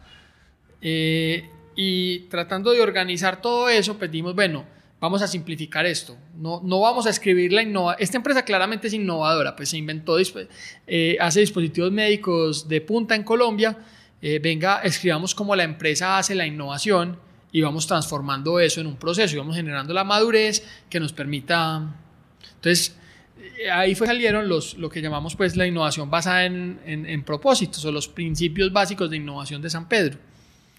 Y, y, eso fue estudiando el comportamiento de la gente que trabaja en la empresa, porque claramente la empresa era exitosa, entonces un par de, un par de culicagados pues llegar a decir cómo hacer las cosas y cambiar todo, no era el approach, el approach era más bien ir evolucionando desde lo que había y sí, se tardaba un poco más de tiempo, pero esa ha sido nuestra, nuestra principal lección de administración, es que el cambio, es increíble lo que se toma hacer un cambio de fondo en una organización, entonces hay que ser insistente y siempre estar trabajando en eso. Entonces, ustedes usaron los cuatro P's o regresaron, ¿qué es el propósito de esta empresa? ¿Qué son los propósitos de esta empresa? en desde ya empezaron a pues no podíamos, no podíamos irnos hasta los propósitos de la empresa, pero sí los propósitos de por qué esta empresa innovaba y cómo innovaba. ¿En qué fue? Entonces, el primero es, es la profundidad técnica. Entonces, nosotros entendemos que en el mundo moderno y para donde van los negocios, todos los negocios van a ser técnicos y van a ser de tecnología. Y si uno vende empanadas, en el futuro va a haber una AI que analiza el perfil de tus clientes y te dice qué, cuánto ají y qué tipo de empanada le vas a ofrecer a esa persona. Entonces, digamos que los negocios se están volviendo altamente técnicos. Hoy, y la prueba de eso es que tu banco hoy está en tu celular. Entonces, hoy tu banco tiene que saber de sistemas y de plataformas móviles cuando antes solo tenía que saber de banquear. Todos tienen que ser digital. Eh, tú compras tus tiquetes aéreos eh, en, el celular. La, la agricultura se hace con drones. Entonces, uno, uno se da cuenta que el mundo se está volviendo tecnológico y todo el que no tenga algún fondo tecnológico con el cual se apalanque para hacer una diferencia está fuertemente amenazado.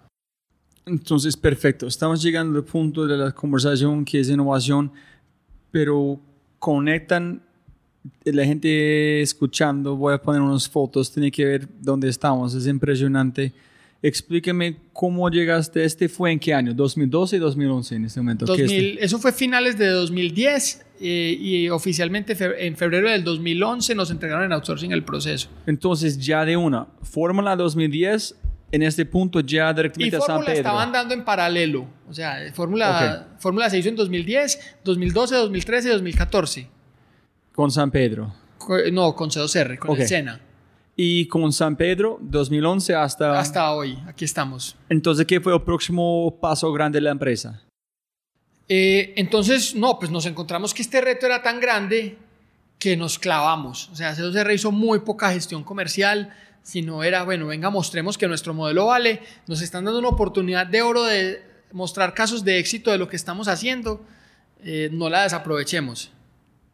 Es mostrar que sabemos y empezamos a el equipo emprendedor de C2R se dedicó a San Pedro, básicamente, entre San Pedro y Sena.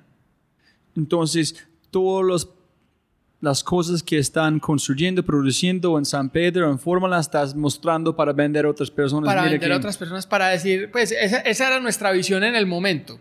En, en, San Pedro, ¿ellos están fabricando con impresores 3D en ese momento? ¿O ustedes no, trajeron este? Ellos tenían máquinas convencionales. ¿En ustedes trajeron como este 3D? Nosotros trajimos la primera impresora 3D a ellos. Sí. ¿En qué dijeron la gente cuando vieron este? Mm, al principio es, es, bien interesante porque nosotros trajimos la primera impresora 3D eh, porque necesitábamos hacer algo para un paciente. De hecho, no la trajimos, pues compramos el servicio. Nosotros, yo siempre he sido de una filosofía en innovación, es que hay que hacer innovación barata. O sea, hay que hacer, hay que construir todo para que cuando tú te equivocas, tomar la decisión de abortar un proyecto sea muy fácil.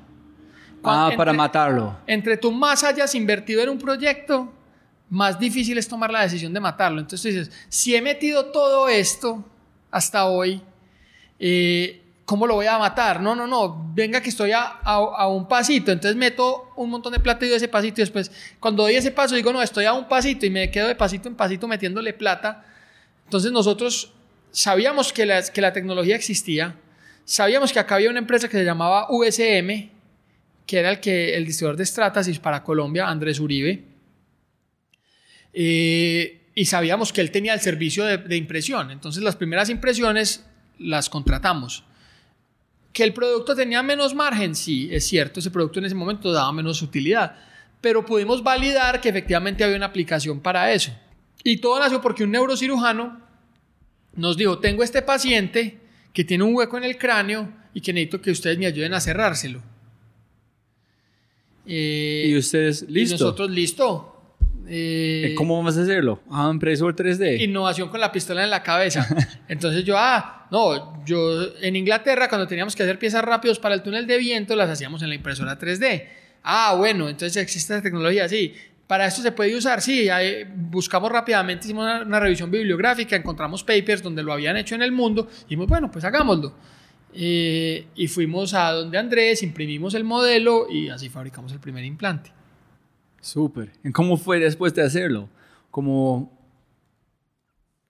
iluminados que, wow, si podemos hacer este, ¿qué más podemos hacer? Sí, eso fue, digamos que fue un, un, triunfo, el equipo estaba feliz, el paciente le fue supremamente bien, le hicimos seguimiento. Ese implante fue bastante fácil de hacer, en verdad, no fue, no fue muy difícil eh, técnicamente. El difícil fue el segundo, porque entonces ya fue una parte del cráneo que era más curva y entonces, bueno, ahí empezaron los retos.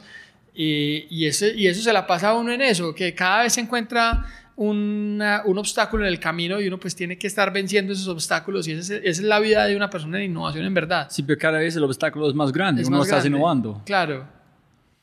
Listo. Entonces, ¿qué pasó en esta época? ¿Cómo llegaste, si puedes conectar los puntos hasta este punto? ¿Qué estás haciendo con TechFit o FitTech? Con TechFit. TechFit con C2R y con, con, los smiles, las sonrisas, etcétera. ¿Cómo llegas a todo aquí? Entonces, cuando, cuando empezó, cuando ya por fin ese proceso, eh, esa, esa, innovación basada en principios, que el primero es profundidad técnica, el segundo es innovación darwiniana, es que la innovación sigue los principios de la naturaleza, entonces hay que, hay, hay que básicamente intentar hacer el máximo de variaciones posible con el menor costo posible para perfeccionar un producto lo máximo posible, o sea, prototipe fail fast, fail early, fail cheap, fail often, fail cheap. Eh, ese, ese, principio pues fue muy útil. Eh, otro principio importante es, digamos, el tema de, de, encontrar el equipo correcto. Bueno, construimos pues toda la innovación basada en principios y empezamos a ejecutarla y nos empezó a ir bien. Y los nuevos productos de San Pedro empezaron a tener una participación grande en las ventas. Entonces el budget que estaban dedicando empezó a, a dar ROI y en ese momento entendí una de las cosas de innovación, es que vender tecnología es muy difícil, pero vender crecimiento empresarial es muy fácil y que muchas veces los innovadores nos equivocamos tratando de venderle a nuestros jefes, a nuestras juntas directivas, a nuestros equipos, eh, tecnologías cuando lo que tenemos que venderles es crecimiento en la empresa. Entonces, ¿cómo sería diciendo en un pitch? Mire, este es que la tecnología que tenemos y aplicando este con un mercado, si podemos implementar este, podemos crecer en 5%, menos de 600 días. En este, con este vamos a duplicar en un año para allá. Entonces, es, la tecnología es la catalizador, pero el crecimiento es que vendes, no la tecnología. Sí, exactamente. Entonces empezamos a crecer y empezó la empresa a generar ventas de nuevos productos y los médicos a reconocer nuestra innovación y los, los hospitales y todo. Y entonces estos señores dijeron, fue pucha, tenemos un riesgo gigante. Tenemos la innovación en outsourcing. ¿Cierto? Ustedes. Sí. si ellos se van mañana, si la competencia les ofrece más, se van a ir. Pues es, y van a... Este, ¿Cuántos años trabajando con ellos? Con ellos empezaron... Eso fue en 2012 que tuvimos esa... Fue un año y medio más o menos. Un año y medio más o menos. Entonces dijeron, queremos comprar. Entonces dijeron, venga, encontremos una forma de hacer un enroque. Entonces ese enroque fue que ellos nos, eh, nos compraron C2R. Entonces ya el grupo está compuesto está, eh, por dos empresas, San Pedro y C2R, pero nos compraron una participación en C2R mayoritaria. Nosotros quedamos con una parte de C2R y a cambio de eso nos dieron eh, opción de acceder a acciones de San Pedro. Entonces quedamos enrocados. ¿Y ustedes qué, dijiste a David? ¿Fue como una decisión muy sencilla, si de una? ¿O fue que piensas, tenías de ventaja, pero estamos conectados? Pues yo no me acuerdo de que le hayamos pensado mucho en verdad. Yo creo que fue una decisión bastante fácil. Eh, antes de eso teníamos mucho la decisión si dedicarnos tanto a San Pedro y que San Pedro nos absorbiera tanto era una buena decisión estratégica para C2R. Eh, pero cuando, cuando nos ofrecieron comprar, dijimos, venga, es que este es un catalizador que antes lo que hacíamos con X ya lo vamos a poder hacer con 10X. Entonces nosotros nos soñábamos tener una impresora 3D y ya vamos a, poner, a poder tener 3. Y bueno, vimos, vimos como una oportunidad de crecer nuestra visión y de... Y este fue conectado con su visión, no quiero diseñar un parte del carro, yo quiero diseñar todo el carro, que dijiste, listo, con San Pedro yo puedo hacer todo este, no voy a ser conectado solamente con el mundo médico porque todavía tengo 0R. Sí, exactamente. Entonces, y fue y en San Pedro era, bueno, usted es el líder del proceso técnico, ustedes son los líderes del proceso técnico. Aquí ustedes deciden toda la estrategia de producto de esta empresa. Y eso fue, y, y eso fue, yo creo que para nosotros pues en ningún momento se consideró pues decir que no a esa oferta. En este momento estás disfrutando este momento que llegamos a Colombia, tuvimos esa idea, estamos ejecutando, estamos, personas estás comprando, estamos logrando, estás consciente de su felicidad o fue moviendo tan rápido que fue, no eran capaces de disfrutar el momento? No, yo creo que el momento lo hemos disfrutado en cada segundo, en verdad. ¿En serio? Es que que no me oigan eh, los de la Junta Directiva de San Pedro ni nadie, pero si ellos se dieran cuenta de lo que yo disfruto haciendo lo que hago, me cobran por venir. Esto es Disney para mí. Eh, entonces, no, yo creo que obviamente hay dificultades, hay retos, hay momentos donde tú te sientas y dices, pucha, ¿cómo, cómo supero este problema? Eh, discusiones difíciles, conversaciones difíciles, pero pues hacer tecnología, hacer innovación, hacer crecimiento empresarial es lo que amo en la vida, entonces... Ok, entonces empezaste a crecer cuando conseguiste las otras empresas o fue partes como tú dijiste de 0 unas spin-offs. Entonces, C2R, digamos, tratando de hacer la cabera en una estrategia de un grupo y cómo podía capitalizar las sinergias con San Pedro, se, le dio como un alcance de ser la empresa que hacía la innovación radical. Las la que hacía las cosas, cuando uno, cuando uno empieza a tener una empresa grande, uno empieza a entender que el foco es lo más importante. Y la innovación siempre trata de salirse del foco. Eh, lo que es una frase que le atribuyen a Henry Ford, por ahí dicen que no fue él, pero, pero dice que si él le hubiera preguntado a la gente qué quería cuando él hizo el modelo T, le hubieran dicho que querían un caballo más rápido. Pues las empresas y creo que es buen management querer siempre un caballo más rápido, entonces es hacer mejoras incrementales a lo existente de la compañía. Eh, pero hay que estar siempre ensayando nuevas cosas porque en la innovación darwiniana dice que hay que estar siempre generando mutaciones genéticas para ver si de pronto se, llega a una especie que se adapta mejor al entorno.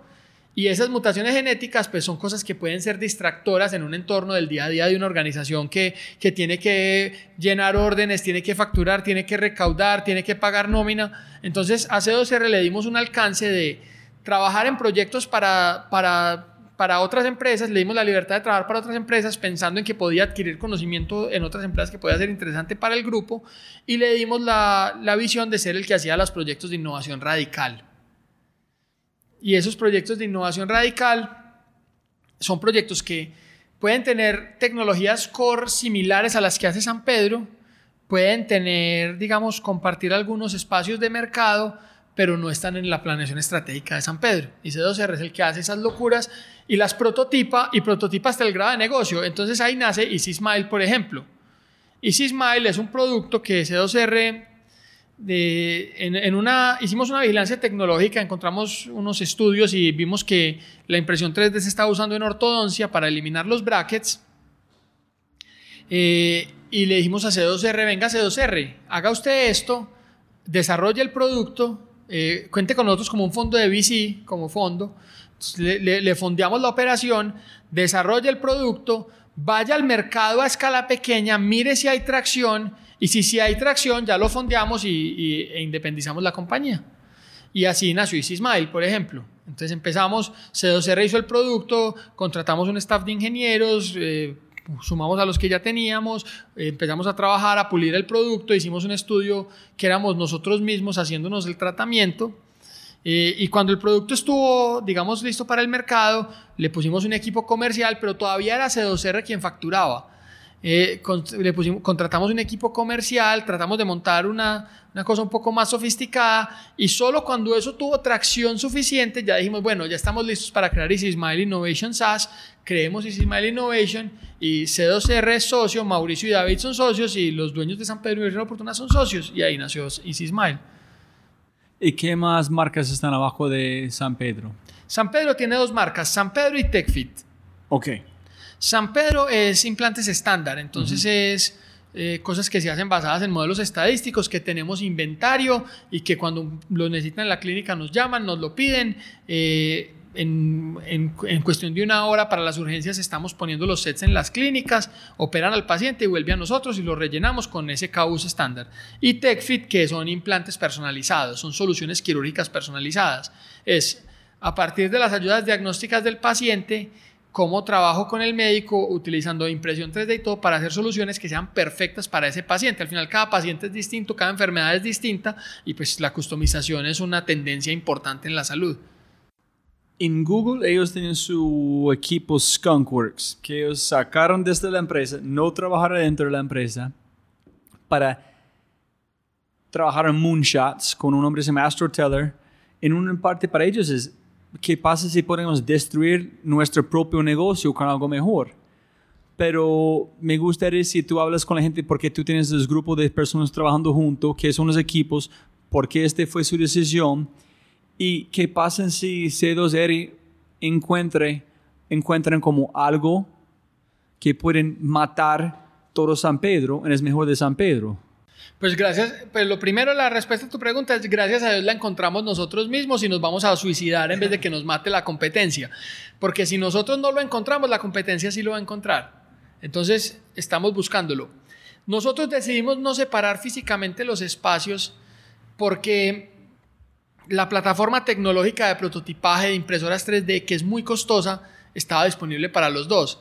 Además, pensamos que incluso en el día a día, esa polinización cruzada y poner a, a, la persona que está haciendo la locura a que se la cuente al que vive en el día a día y crear como esa cultura termina siendo nutritivo para la creatividad. Entonces nosotros tenemos los moonshots al lado, de, al lado del, del negocio convencional y eso digamos que nos ha, nos ha permitido extender mucho más el horizonte de los ingenieros porque las ideas tú no sabes de dónde vienen. Entonces puede que puede que estamos, diseñando un producto en C2R que es para otro, otra, otra área de la medicina y tenemos un problema de cómo hacerlo. Pues tener a la persona de manufactura de San Pedro que ha hecho productos toda la vida te puede dar ideas supremamente enriquecedoras o viceversa. Estamos teniendo un problema de calidad en un producto de San Pedro, por ejemplo, y un ingeniero de C2R que nunca ha hecho lo de San Pedro, sino que está pensando en aviones, le dice, ah, pero es que los aviones esto se resuelve así. Entonces, esa polinización cruzada de conocimientos y de experiencias y de backgrounds nos ha parecido lo más valioso. Entonces, es construir, como dicen Steven Johnson, el adyacente, como el arrecife corral, con toda la gente compartiendo recursos y mejorando juntos. Sí. No pero fue el propósito, primero fue la máquina a través de la gente o fue su propósito de cambiar, combinar, polinizar la información? Fue, más combinar. De hecho, en un momento C2R fue separada y lo que nos dimos cuenta es que se abrió una brecha demasiado grande. ¿Qué fue qué? Eh, de, una, una, brecha de conocimiento. No de ego o de no, no, no, no, no, era, era, era un tema de conocimiento. Entonces, eh, lo que se aprendía en C2R no, no, no, se aplicaba en San Pedro y lo que se aprendía en San Pedro no se aplicaba en C2R. Entonces en muchas cosas terminamos cometiendo los mismos errores dos veces. ¿En serio? Sí. Ah. ¿Y cuánto tiempo demoraste para decir, hijo y pucha, tenemos que poner esos grupos juntos? Eso fue en, 2014. ¿En quién dijo, quién han dado cuenta que tenemos que hacer este?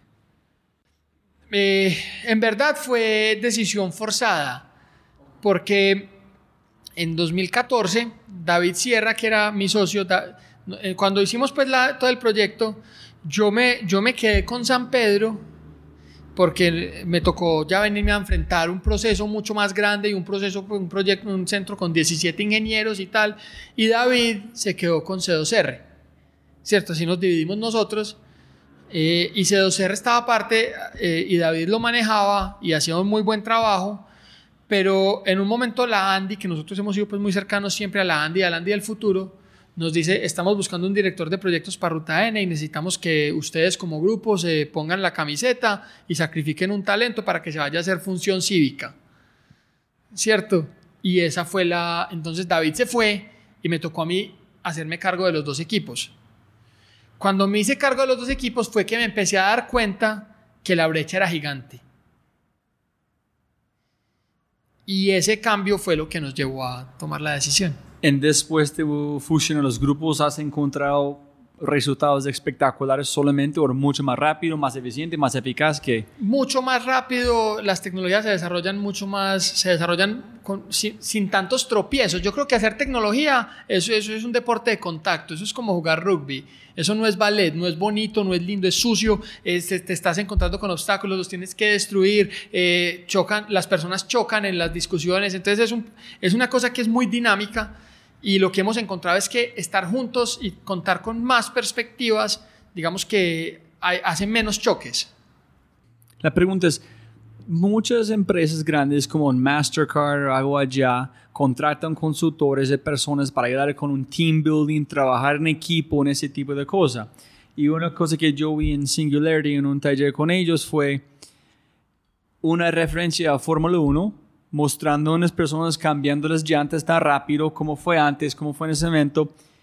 Y dijeron, ese no es trabajo en equipo, ese es cada persona tiene un trabajo para ejecutar más rápido posible, pero ustedes vieron cómo es trabajo en equipo, pero no es. tú haces, si tú haces un trabajo espectacular, el éxito van a salir las otras personas. En el jazz trabajan en equipo, pero no es. Es un individual trabajando lo mejor posible para hacer su cargo más rápido posible, por otro grupo pueden tener éxito también.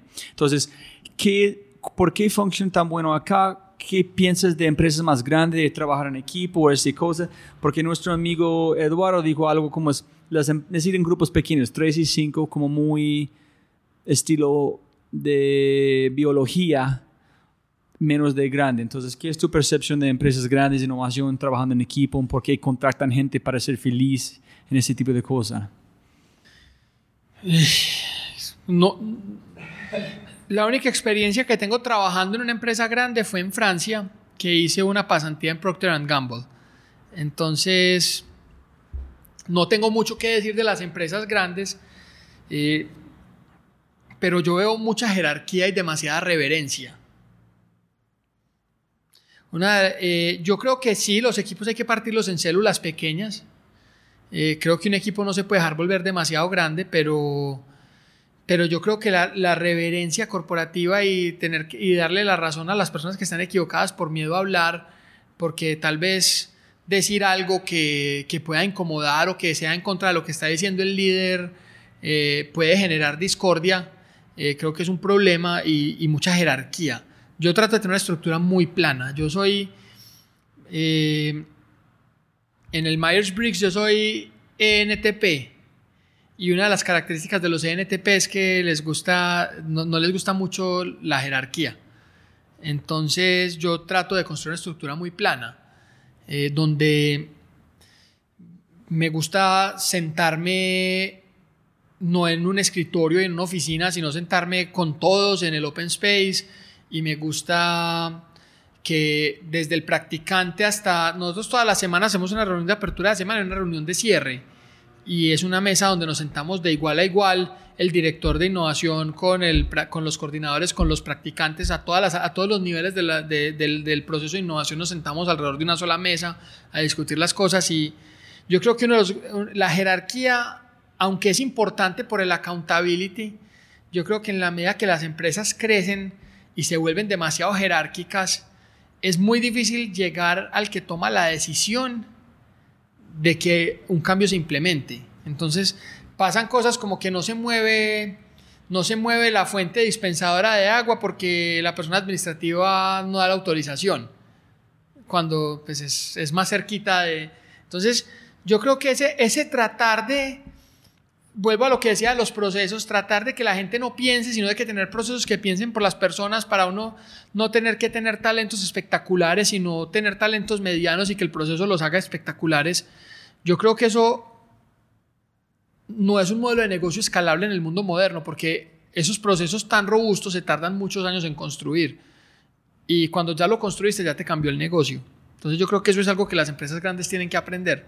Cómo, cómo desprocesificarse. Sí, sí, es otra cosa. Desaprender es mucho más complicado de aprender. Sí. Sí, mucho más complicado. Y para vos, ¿es importante la palabra innovación? Porque Eduardo no tiene la palabra innovación en su sitio web. Él dijo, es, es mucho más importante conversaciones radicales, este tipo de cosas. Entonces, yo quiero entender si es importante, porque también huevos quiques, gente que ni tiene bachiller están innovando en la empresa. Entonces, ¿qué es tu opinión? ¿Es importante saber esa innovación? Innovación es mucho más sencillo, estamos haciendo la palabra mucho más complicado que es. Mira, la palabra lo que le pasa es que le hemos vuelto una moda. Entonces, la, la pobre palabra, la, la, la, digamos que se, se, se, ha, se ha venido desfigurando la innovación porque hay mucha gente que tiene que mostrar éxito con innovación desde que se empezó a hablar de innovación en Colombia. Hablo pues del ejemplo del ecosistema local se empezó a hablar de innovación. Entonces, al hablar de innovación, pues las empresas dedicaron recursos. Entonces, cuando, cuando a ti como líder de una unidad productiva te dedican recursos, pues tu trabajo está en la línea por eso. Eh, y entonces tú tienes que ser exitoso. Entonces la palabra la volvieron todo. Entonces ya cualquier cosa es una innovación para poder justificar el salario del director de innovación. ¿Cierto? Y, es chistoso porque yo no sé, esa es mi interpretación. Estaba en Nueva York visitando Visa, pero ellos no se llaman Centro de Innovación, Estudio de Innovación. Y para mí es tratando no usar la palabra innovación, pero primero quitar la palabra centro con estudio y finalmente cambia la palabra innovación para algo más, pero yo no sé. Entonces, cuando a ti te, cuando a ti te dicen, usted es el director de innovación de esta empresa, eh, ya te dicen, usted es el creativo que nos va a sacar del estado y nos va a volver Google. ¿Cierto? Es el que piensan. Es el que piensa y ya, entonces por defecto nadie más en la empresa tiene que pensar y nadie más en la empresa tiene que hacer mejoramiento continuo porque tenemos un área de innovación que hace el trabajo por nosotros. Y yo creo que esa, entonces a mí me parece que la palabra innovación se ha vuelto un arma de doble filo. Y allá es muy importante, el, mismo hombre de Singularity dijo, ¿cuántas personas aquí tienen un centro de innovación o algo así? Toda la gente en ese lugar subieron sus manos. Dijeron, ustedes están equivocados porque ustedes, ustedes están diciendo que cada persona que no trabaja en su centro no puede innovar. Solamente la gente en el centro de innovación. Y también montando en eso, la gente que trabaja en ese centro de innovación tiene un montón de presión para hacer un Google y no construir algo que pueden mejorar la empresa, porque si no es Google, no es, no es sexy, no es innovación. Y, y tienes una cosa además, es que cuando a ti te nombran encargado de innovación en una empresa, automáticamente te vuelves el más anti-innovador, porque es con tu presupuesto que se innova y tú tienes que escoger a qué se le dice que sí y a qué se le dice que no. Y normalmente se le dice que no a más de a lo que se le dice que sí. Entonces ya te vuelves el enemigo de la gente que quiere innovar.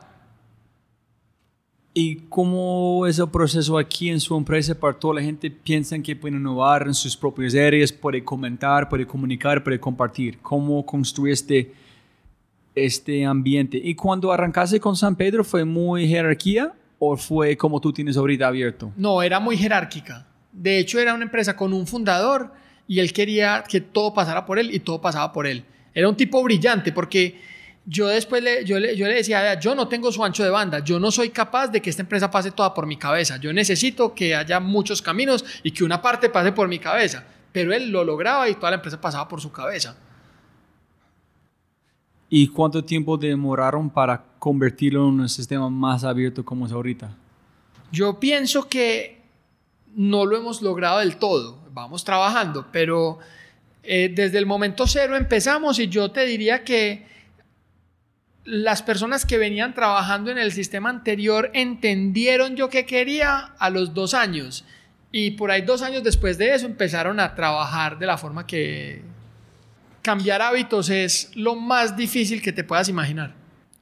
¿Qué piensas es tu papel o tu rol como líder?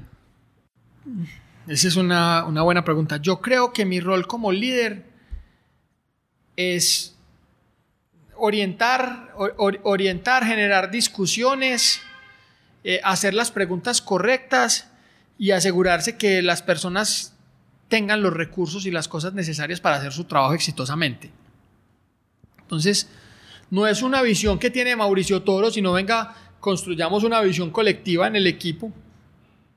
Eh, asegurémonos que todo el mundo tiene, si necesitas una herramienta para hacer un prototipo, que la tengas, que no te digan que porque no hay presupuesto no hay herramientas. Eh, y ser un miembro más del equipo y estar haciendo innovación con ellos y estar haciendo productos con ellos y desarrollos con ellos. Eh, a mí me, yo me he dado cuenta que a mí me gusta mucho más hacer la innovación que, le, que, que, cualquier cosa. Entonces sentarse a desarrollar un producto y a pensar cómo lo vas a hacer y cómo lo vas a, ¿Cómo, ¿Cómo, vas a hacer el molde? Hoy estábamos pensando en cómo moldear un producto, entonces nos sentamos tres ingenieros y diseñamos las cosas y le hicimos la impresión 3D a mí untarme y pensar con las manos y entender los detalles técnicos que están detrás de lo que hago es, es, digamos, una de las cosas que considero más importantes y es simplemente estar haciendo las preguntas correctas, asegurando que las personas correctas están en su sitio y estar explorando nuevas oportunidades para la empresa a través de C2R y a través de cosas como esta. Puede contestarse muy rápido, yo no sé cómo sería esta empresa sin Mauricio, porque tú traes una visión global, estás muy metido con tecnología, estás multinacional esta empresa, sabes cómo construir con sus manos. ¿Esta empresa van a funcionar sin un Mauricio que cree en innovación 100%? Pues yo creo que ya la empresa funciona sin Mauricio. ¿En serio? Eh, Porque el talento que tienes en la manera que ellos piensan, en ellos tienen un ritmo que pueden navegar el barco sin un capitán, porque ellos van a capitar como ser capitanes juntos o... No, yo creo que ya, ya hemos logrado madurar hasta un punto donde saldrá otro capitán dentro de los que están hoy y que, sea, que es capaz de llevarlo. Una de las cosas es que uno tiene que contratar talento para que lo reemplace. Y yo creo que ya hay talentos en el equipo que están dispuestos a salir al bate y hacer un home run. Súper. Eso es impresionante Eh, decir sobre una empresa. Y eso es una cosa que yo me esfuerzo mucho. Yo trato de armar equipo de gente que tiene potencial de ser mejor que yo. ¿Tú consideras la felicidad cuando hablas de innovación? La felicidad que estás innovando, que estás haciendo, menos de innovación, de construir algo que genera plata, en mejorar. ¿Usted, ¿Tú piensas en la felicidad? Mira, yo tengo una característica, por lo menos en mí tengo una cosa. Para nosotros acá, yo creo que la plata es importante, pues porque es lo que nos permite innovar más, pero eh, con el equipo, eh, yo he tenido conversaciones muy, digamos, muy francas y les digo, vea, si usted trabaja por plata, este no es su puesto, este no es su sitio, porque trabajamos muy duro, eh, estamos remando contra la corriente. Si, si, una empresa como San Pedro está sembrada, esta industria de la ortopedia tiene dos clústeres, uno en Indiana y uno en Alemania. Y si nosotros hubiéramos empezado allá, estaríamos sembrados en tierra fértil. Pero aquí estamos sembrados en, en arena. ¿Cierto? Aquí pues no hay nutrientes, no hay un ecosistema. Las máquinas que traemos son de última tecnología y esa tecnología los distribuidores que hay en Colombia no la saben usar perfectamente. Entonces, cuando una máquina se daña, cuando en el mundo te lo resuelven en un día, aquí te lo resuelven en dos semanas. Y bueno, son demasiados los obstáculos. Entonces aquí tiene que ser... Yo, yo siempre les digo que esto es como Ernest Shackleton, que puso su aviso que decía que se buscan hombres... Ese libro es brutal. Sí. Y entonces aquí es así. O sea, es, es un reto muy grande. Entonces, si uno lo hace por la plata, es tan difícil que no... ¿Y gente han tratado de entrar a esta empresa trabajando por la plata? Tú, hemos tenido muchos aprendizajes en cómo contratar y cómo seleccionar. Sí, cómo el contratar a la gente aquí. Porque para mí es el reto. El reto que tiene acá, que pueden hacer aquí, es, es bastante válido para trabajar aquí, sin duda. Pero quieres encontrar cómo, cómo contrata a su gente, qué buscan, qué es el proceso. La gente aquí, qué tipo de personalidad tiene, qué tipo de características tiene su gente, su equipo. Mira, yo buscamos personas, digamos jóvenes en general, eh, que sean digitales, eh, no nativos, pero sí digitales. ¿Y por qué jóvenes? ¿Porque el hambre? ¿Porque menos sesgos? ¿Por qué? Creo que por los sesgos, por los sesgos y por, y por la parte digital. Hoy nuestros procesos de diseño, nuestros procesos de desarrollo de productos son fuertemente, si no 100% apalancados en herramientas tecnológicas. Entonces queremos gente y esa tecnología cambia, esos software cambian y sacan actualizaciones cada tres meses y lo que sabías hacer hoy no lo sabes hacer mañana. Entonces una persona que está más temprano en su vida profesional es más propensa a, adaptarse más rápido. ¿En eso no significa que tiene que reemplazar sus empleados cada tres años para gente más joven? No, no, no. Eso significa que una persona, por lo menos de mentalidad joven y que no tiene sesgos, es capaz de entrar y entender que la empresa va cambiando a una velocidad altísima y que el mundo va cambiando a una velocidad altísima y adaptarse a ese cambio. En cambio, una persona que tiene una vida profesional entera, que tiene eh, no, quiero ser, no, no, los discriminamos. Si nos, llega un, si nos llega un viejo joven, lo contratamos. Un viejo joven, me gusta, me gusta. Sobre la mentalidad joven. Pero la mentalidad joven sí es muy importante acá porque el joven, el joven está descubriendo el mundo, el viejo ya lo descubrió. Entonces es, es como entender esa... Si uno está aprendiendo, otro es desaprendiendo. Sí, exacto. Ok. Entonces nos parece más fácil construir mentalidad que destruir y construir. Entonces, cuando abrimos una convocatoria eh, de trabajo, tenemos una característica, es, somos, es muy importante. Primero es que yo no soy el que escojo quién trabaja para nosotros, es el equipo el que escoge, yo solo tengo veto, no voto. ¿Cierto? Una, una cosa que yo vi con las seis o siete personas con quien hablamos fue orgullo. Cada uno fue listo para que está haciendo mostrar mira, yo soy la persona de esta máquina, mira qué he hecho, yo soy la persona con esta tecnología, yo soy la persona con empaque, etc. Cada persona paró con ojos brillando, que ese es que yo hago, orgullo mostrar su trabajo. Sí, entonces ya te voy a contar. Entonces lo primero es eso, que es un comité el que escoge a las personas, no es una sola persona. Tenemos unos valores corporativos que buscamos en nuestro equipo. Eh, me busco por aquí un pastel para que no se me escape ninguno porque por lo menos en el equipo de innovación. Entonces, el primero es la irreverencia. Entonces, ser un conopio contracorriente o qué? Sí, queremos personas que, eh, en inglés es candor, que, que, no les dé miedo decir las cosas de frente.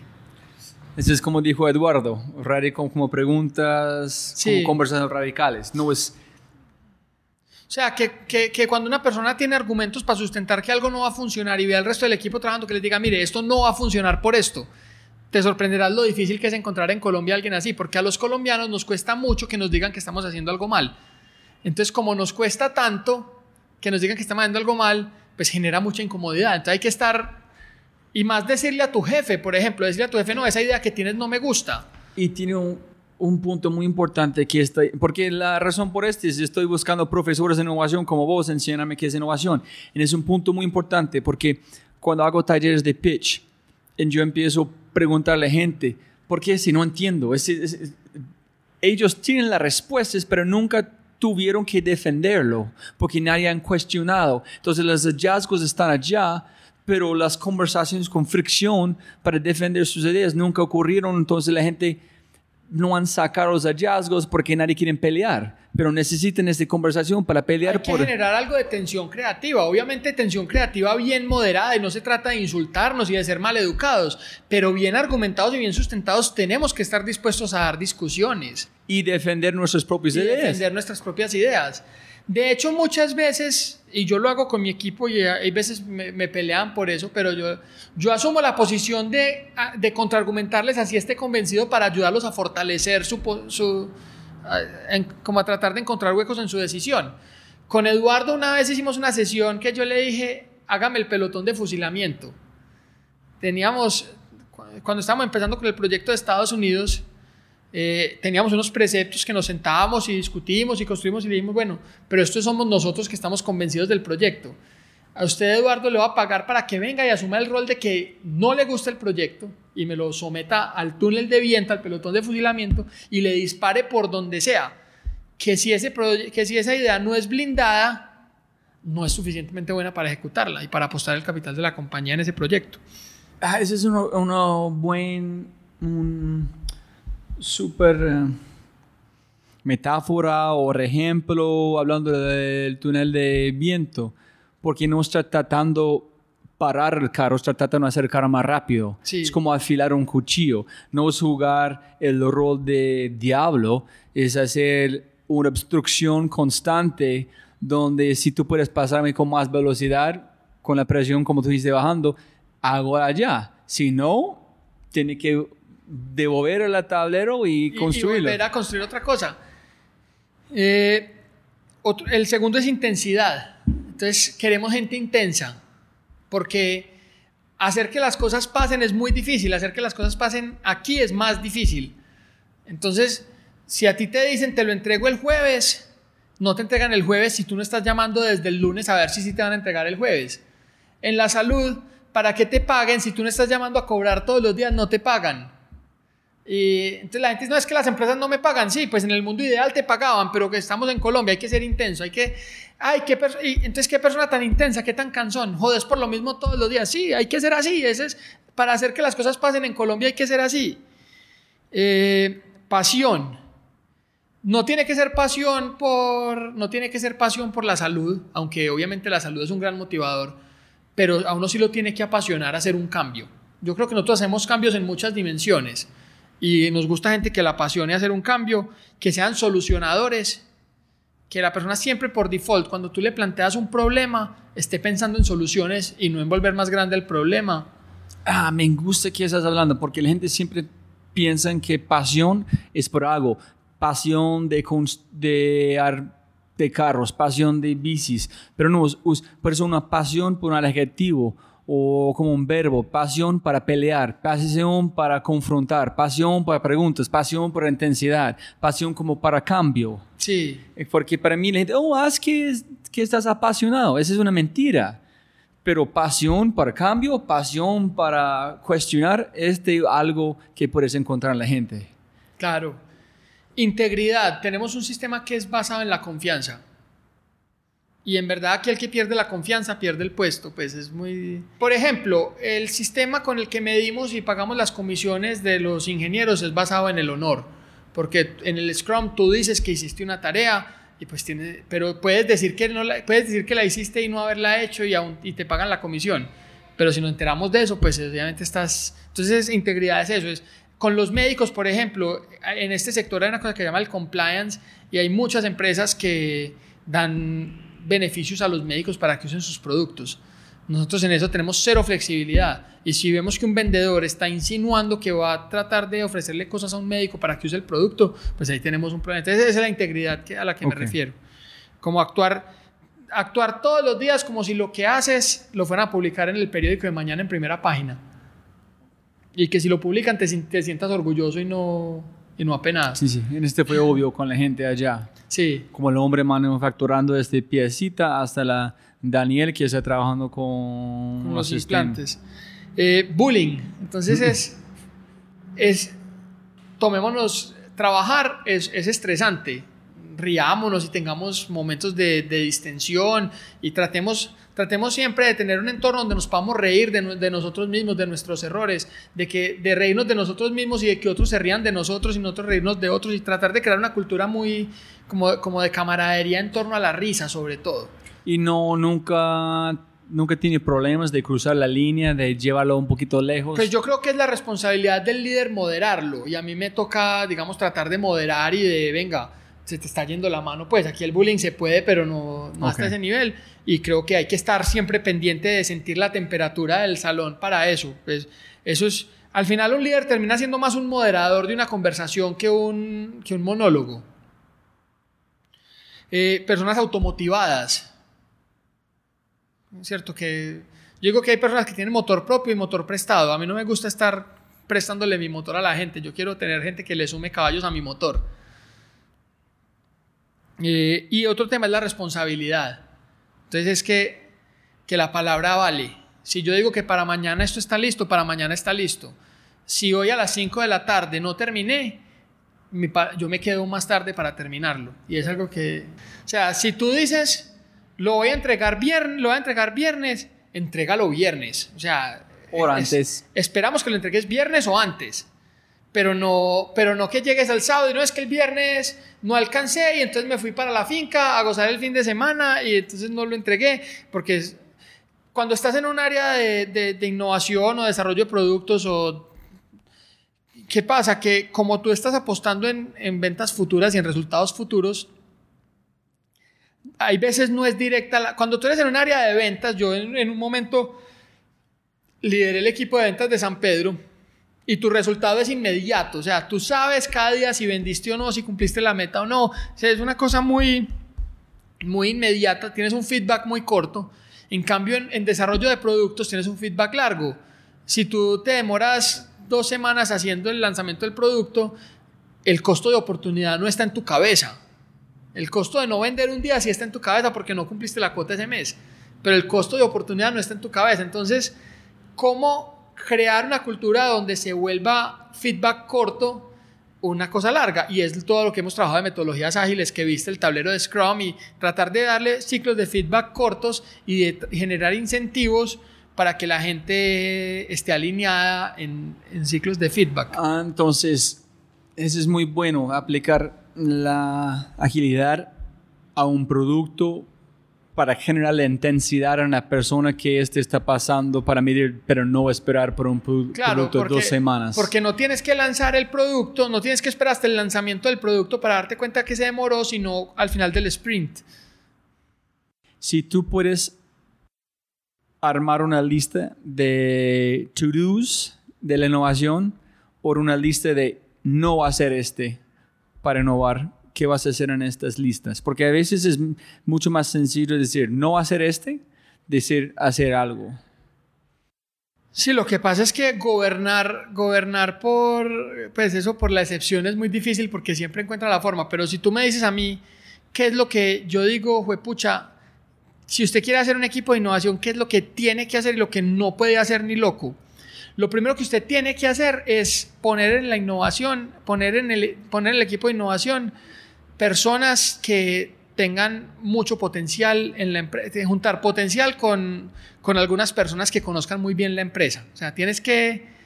Nosotros en San Pedro, lo que pasa es que son, son personas jóvenes de mente, pero el que cuando llegamos a montar el proceso de innovación, nombramos en el área de innovación al que era jefe de la planta de producción y al que era jefe de soporte técnico de la empresa. Los nombramos en el área de innovación. Y hacían falta en sus procesos. No es que, no es que lo que ellos hacían fuera malo, eran personas muy buenas en lo que hacían. Pero hay que poner personas que hagan falta en la empresa para que de verdad el área de innovación sea tomada con la, con la importancia que se merece y combinar eso con nuevas perspectivas y con talentos nuevos. Entonces, si tú empiezas a combinar esa experiencia, se crea esa, esa fusión de conocimientos de la que tanto te hablo, como esos espacios de polinización cruzada, donde tú no puedes despreciar el pasado, pero tampoco puedes darle 100% de peso, uno no puede manejar. Cuando está, yo hago siempre la, la analogía de manejando un carro. Uno el carro no lo puede manejar ni solo mirando para adelante, ni solo mirando por los espejos. Uno mira un momento por los espejos y mira para adelante otro momento. Y es la manera de hacerlo. Súper. ¿Y qué más? Eh, ¿Qué debes hacer? Medir la innovación y ponerla en términos de negocio. A una junta directiva, hay que entender que cuando uno habla con una junta directiva, cuando uno habla con empresarios, los empresarios tienen una mentalidad diferente. Entonces, todo esto que te hablo del propósito, de la tecnología, de la innovación, de lo que a mí me llena, ese no es el idioma que ellos hablan. A la hora de asignar un presupuesto, ellos están haciendo cuentas de dónde pongo la plata para que me venda más. Entonces la innovación hay que medirla y no medirla en objetivos blanditos, medirla en objetivos de resultados de innovación. Nosotros acá tenemos tres indicadores clave de innovación. El primero es las, el, las ventas de los, de, del resultado de innovación. Entonces son las ventas de las cosas nuevas, mejoradas o de los procesos o los ingresos generados por reducción de costo de los procesos que mejoramos en la empresa. Ese número hoy es el 53% de las ventas. Eh, los productos nuevos, los procesos, los produ las mejoras duran seis meses y los productos nuevos duran dos años. En su artículo hablaste de una par parte muy chévere sobre competencia, que la competencia te ayuda a medir cosas, mirar cómo, cómo tú estás mejorando, pero Peter Thiel en su libro Zero to One dice, no quieres competencia, quieres tener algo que tú puedes definir el precio, tú puedes definir el mercado porque nadie más está haciendo. Entonces, no estás preocupando a veces que ustedes están aquí, solamente están mejorando algo menos de inventar un mercado completamente nuevo? Yo creo que uno tiene que, cuando uno tiene una organización, tiene que hacer apuestas para inventar mercados completamente nuevos. Y hemos hecho cosas que, que nos que han, sobre todo en cirugía digital y en impresión 3D, que son completamente nuevas y hemos creado espacios. Pero, pero no se le puede olvidar que ese espacio se generó gracias a una empresa que tiene que, que tiene que existir. Yo creo que incluso cuando creas un espacio completamente nuevo tienes competencia, porque tu competencia es que tus clientes no usen el producto. Entonces tú siempre tienes algo, puede que no sea un competidor visto como una empresa del mismo sector que hace lo mismo que tú, pero tú siempre tienes competencia. Si tú eres Uber, si tú eres Uber, que la gente tenga carros es tu, es tu competencia, ¿cierto? Así, que así hayas creado un espacio completamente nuevo. Si tú eres Airbnb, tu competencia es que la gente duerma en hoteles o en otras casas. Entonces, al final tú siempre terminas teniendo competencia, así no sean empresas que hacen lo mismo que tú. De hecho, los hoteles nunca se imaginaron que Airbnb iba a ser su competencia y los está quebrando. Los periódicos nunca se imaginaron que Craigslist iba a ser su competencia y los está quebrando. Entonces, yo creo que tú siempre tienes competencia. Solamente es invisible. Es invisible. Pero tiene que estar mirando todo. Hay que estar mirando y hay que, y, y aún si no tienes competencia, si eres un producto completamente nuevo, siempre va a haber un sustituto para ti y ese sustituto puede estarse creando en un dormitorio en, en Stanford. Entonces, tienes que actuar siempre como si estuvieras con competencia. En aquí se llegan casi las últimas preguntas. Hay una parte que yo casi olvidé que tú estoy recordando. Es, tú estás trabajando con las máquinas que usan Apple para como construir sus cosas. Estás trabajando con la tecnología, más nueva siempre en Colombia, como estamos hablando, ¿por qué estamos aquí? Porque nadie sabe de Mauritius, porque nadie le gusta celebrar el colombiano, le gusta celebrar los gringos o otras personas. Siempre estamos comparando afuera y no mirando qué tenemos aquí. Pero al mismo tiempo, específicamente como una persona como vos, tiene que identificar qué están viendo Elon Musk en su mundo que yo puedo aplicar aquí en Colombia con la misma visión. Entonces, ¿Qué opinas de comparación a Silicon Valley, qué estás pasando en Europa, etcétera? Pero cómo aplicar de una manera contextual en Colombia o con su mercado, o es mejor hacerlo en Colombia, y expandirlo a los Estados Unidos como tú estás haciendo para convencer a la gente que tiene una marca más importante? Mira, yo creo que uno pues tiene que de cierta forma pelear contra las corrientes y ser activista, pero también tiene que ser pragmático. Entonces hay que hacer una mezcla entre ambas. Eh, yo creo que Silicon Valley eh, es cuando, cuando en Singularity hablan de abundance y cuando Peter Diamandis habla de abundance, eso es Silicon Valley. En, Silicon Valley sí hay abundancia. En Silicon Valley hay capital ilimitado. Cuando tú quieres tener una idea, eh, en algún momento pude hablar con una, con una persona de San Francisco que me decía, mire, es que Silicon Valley es una marca suficiente. La misma aplicación fundada en Silicon Valley o fundada en otro lado crece más rápido la de Silicon Valley, porque los inversionistas invierten en, invierten en el nombre de Silicon Valley. Y tiene razón, en Silicon Valley hay abundancia, hay capital ilimitado, hay early adopters ilimitados, hay un montón de millonarios que hicieron su fortuna eh, con la tecnología que están dispuestos a ser los primeros usuarios de una tecnología que no está suficientemente buena porque entienden que la tecnología no tiene que salir perfecta la primera vez, que la tecnología es un proceso. Entonces, yo digo que en Silicon Valley hay abundancia, eh, en Colombia no hay abundancia, entonces tenemos que encontrar espacios en Colombia donde haya abundancia. Entonces es, como estar mirando, esos, mirando esas cosas y empezando a entender cómo esos, esas cosas que ha logrado Silicon Valley, y no es montar Silicon Valley aquí, Medellín es Aburra Valley, no Silicon Valley, y eso hay que tenerlo claro.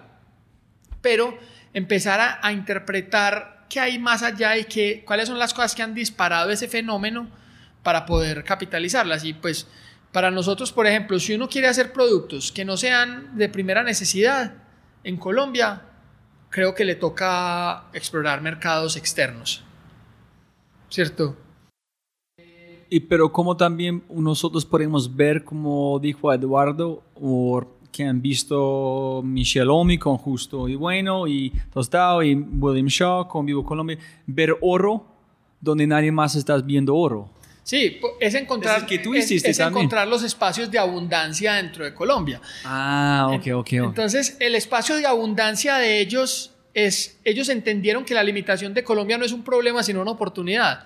Tostado, ¿qué hizo? Tostado encontró que con un margen fijo en el, con un margen fijo en el café, con unas unit economics que dan, puedes ganar mucho menos, pero, pero masificar y al final ganarte lo mismo. Eh, William Shaw hizo algo parecido. Él entendió que en las aerolíneas eh, que viajar en avión en Colombia era costosísimo, que viajar en bus era imposible y entendió que con un modelo que ya existía, que era el de aerolíneas bajo costo, podía, podía quitarles mercado a ambos. Pero son tan obvios. Para mí, como ustedes, tecnología, 3D. Son, obvios por el retrovisor, pero pues cuando no.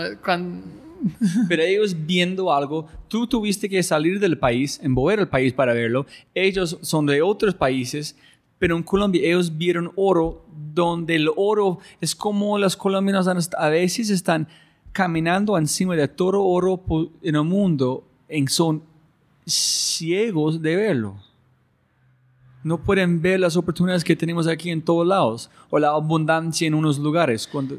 Sabes que yo creo que es un tema de adversidad al riesgo. Eh, yo creo que nos da demasiado miedo equivocarnos y el miedo de equivocarnos hace que tal vez, no sé, tengo, estoy caminando sobre plata, pero veo oro a un paso y no me quiero pasar para el oro porque de pronto no es oro sino bronce y pierdo la plata. Entiendo, es una buena, buena analogía. Sí.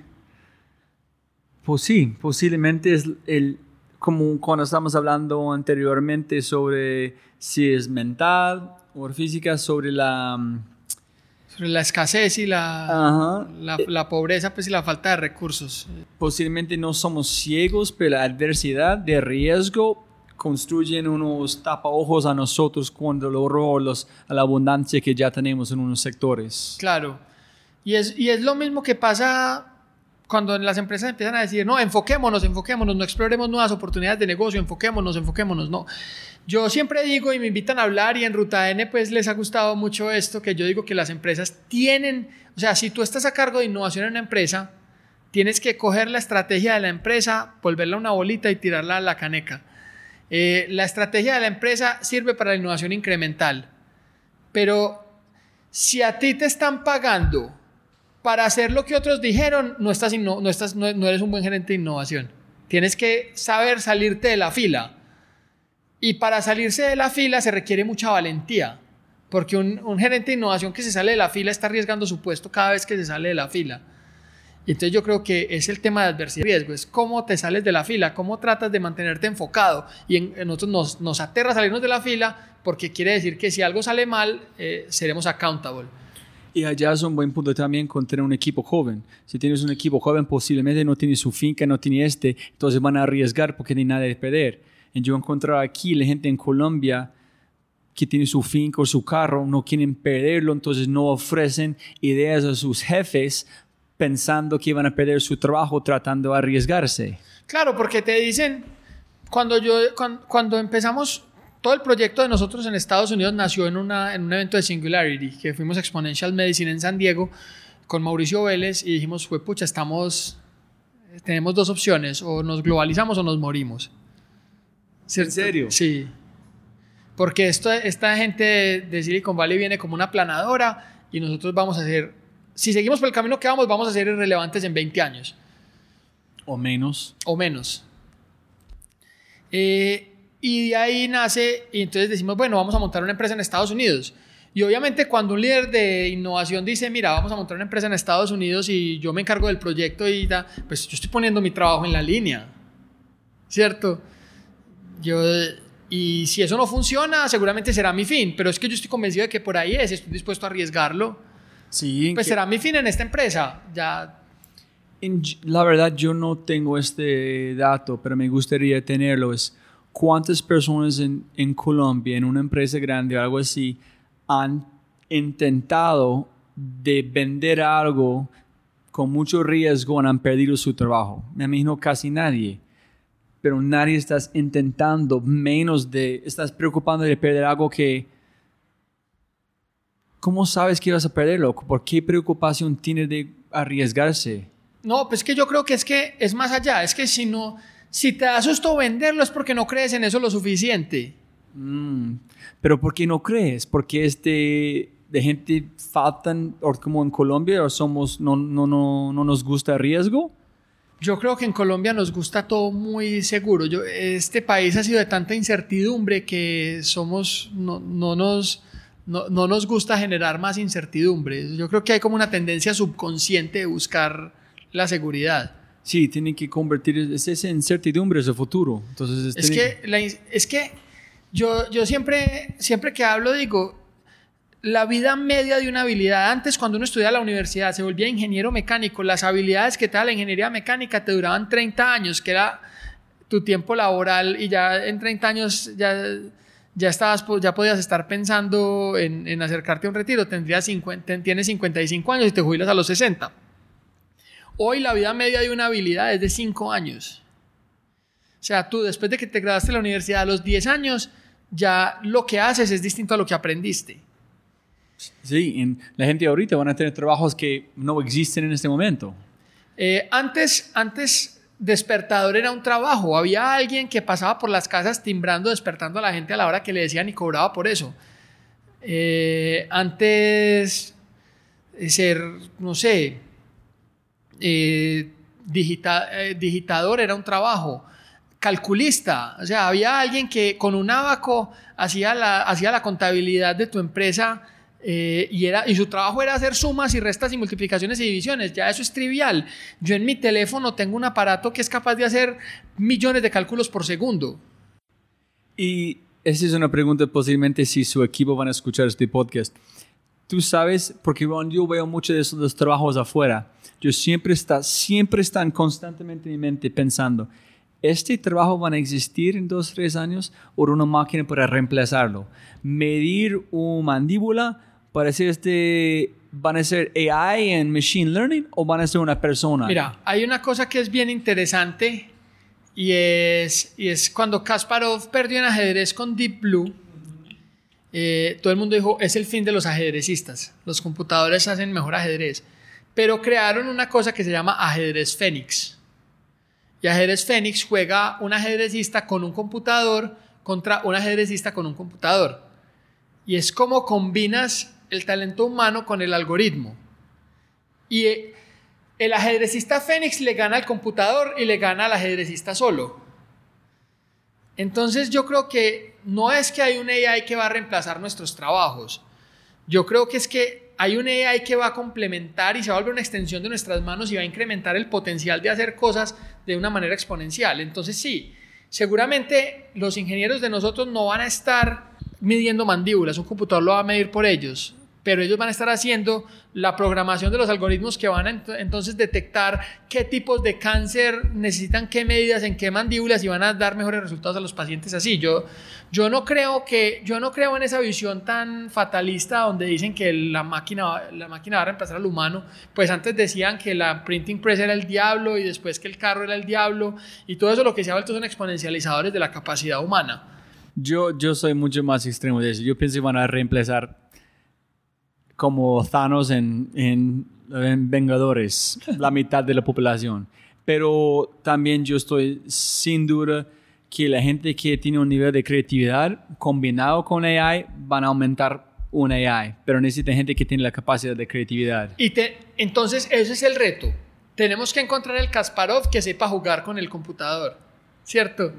No podemos hay, personas que hoy son, son, y a mí me parece triste porque es un resultado, digamos, que donde las personas se, instrumentalizan y se vuelven como, como una máquina que hace una tarea que es hundir un botón, tapar una cosa. No, cada vez nuestra formación y nuestra educación va a ir llevada a cómo trabajamos con las máquinas para crear, porque las tareas operativas y repetitivas las van a hacer máquinas y se van a volver gratis.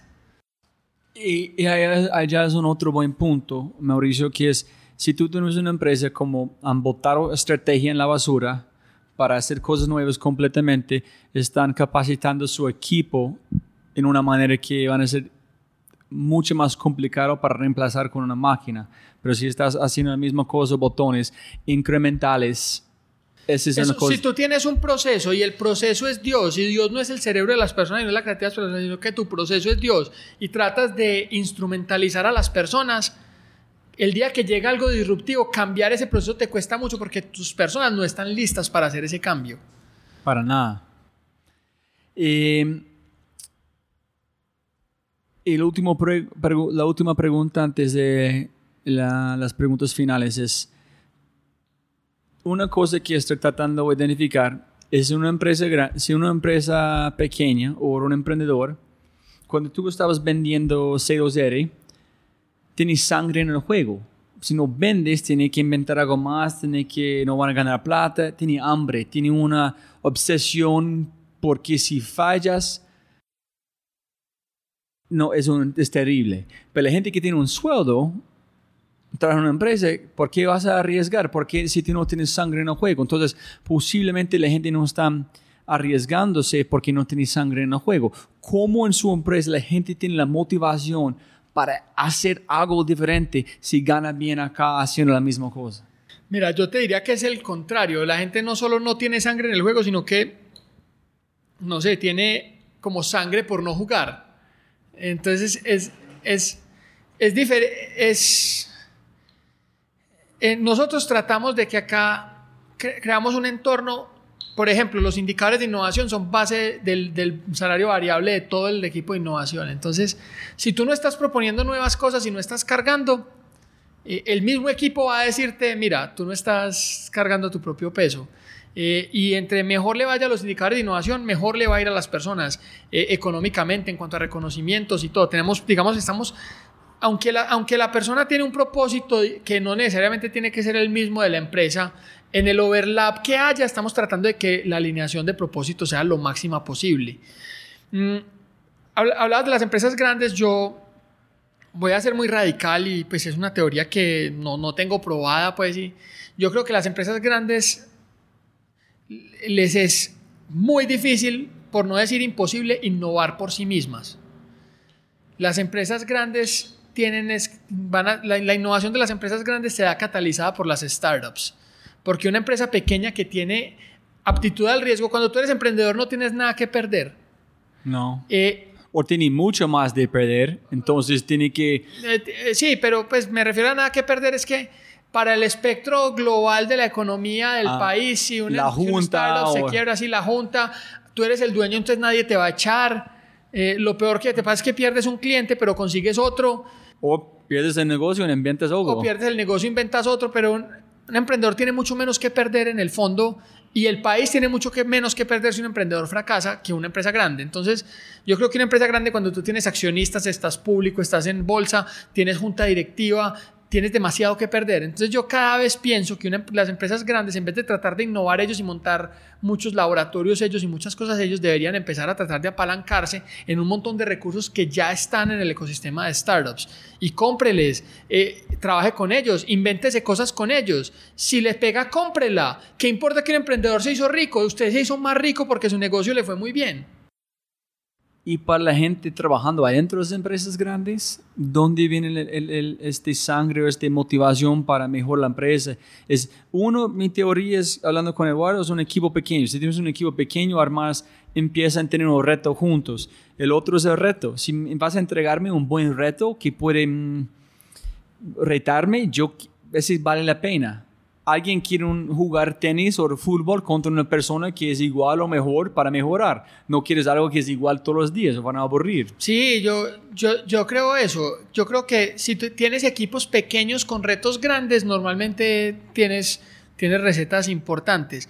Siempre pienso, yo siempre pienso en los servidores públicos, por ejemplo. Entonces al Estado le dicen, ciudad, usted tiene que innovar. Pero a ti, si innovas y las, por ejemplo, tú trabajas en la oficina de pasaportes y encuentras un proceso nuevo para hacer los pasaportes dos veces más rápido Nadie te va a reconocer eso. En cambio, si tú tratas de hacer un proceso nuevo que hace los pasaportes más rápidos y no funciona, la Contraloría y la Procuraduría y todos te van a molestar por tratar de hacer algo distinto. Entonces, el Estado tiene todos los incentivos para no innovar y en las empresas grandes es el Estado un poco más libre, pero es la misma cosa.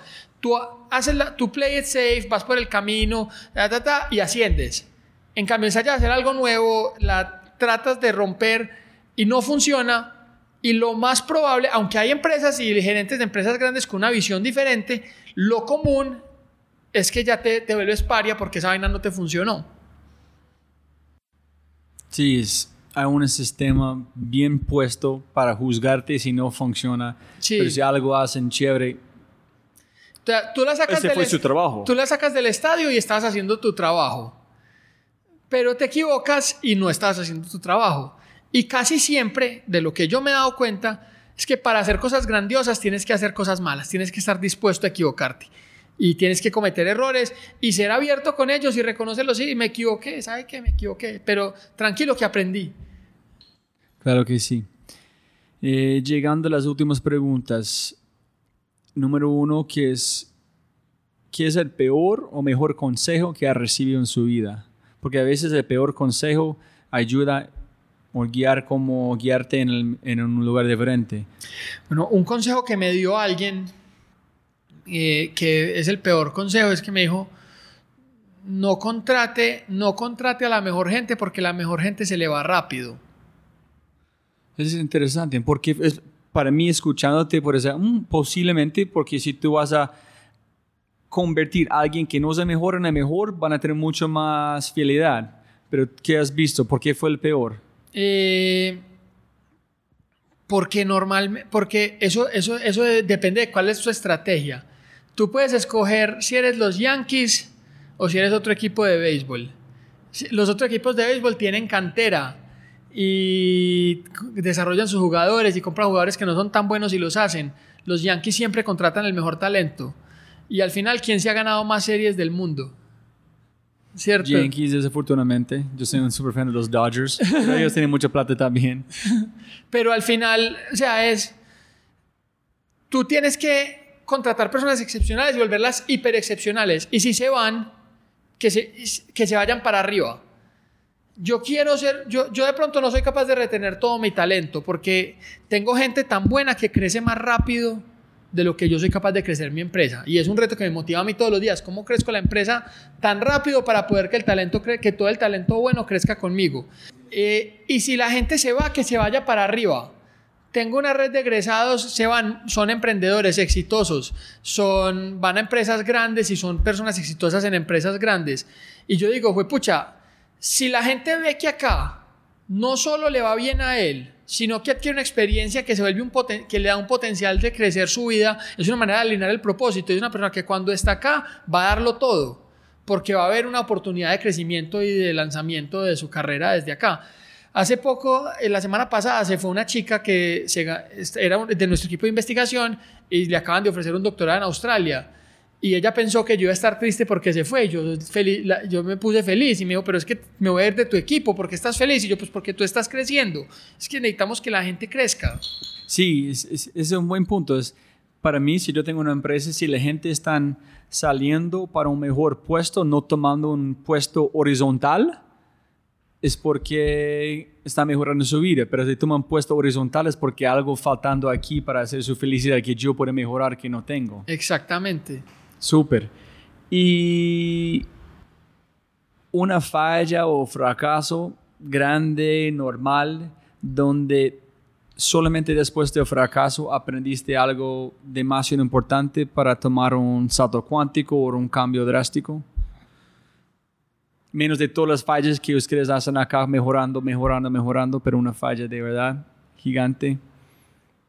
No, yo creo que la principal falla es que cuando pretendí tomar un modelo copy-paste de Europa e implementarlo acá.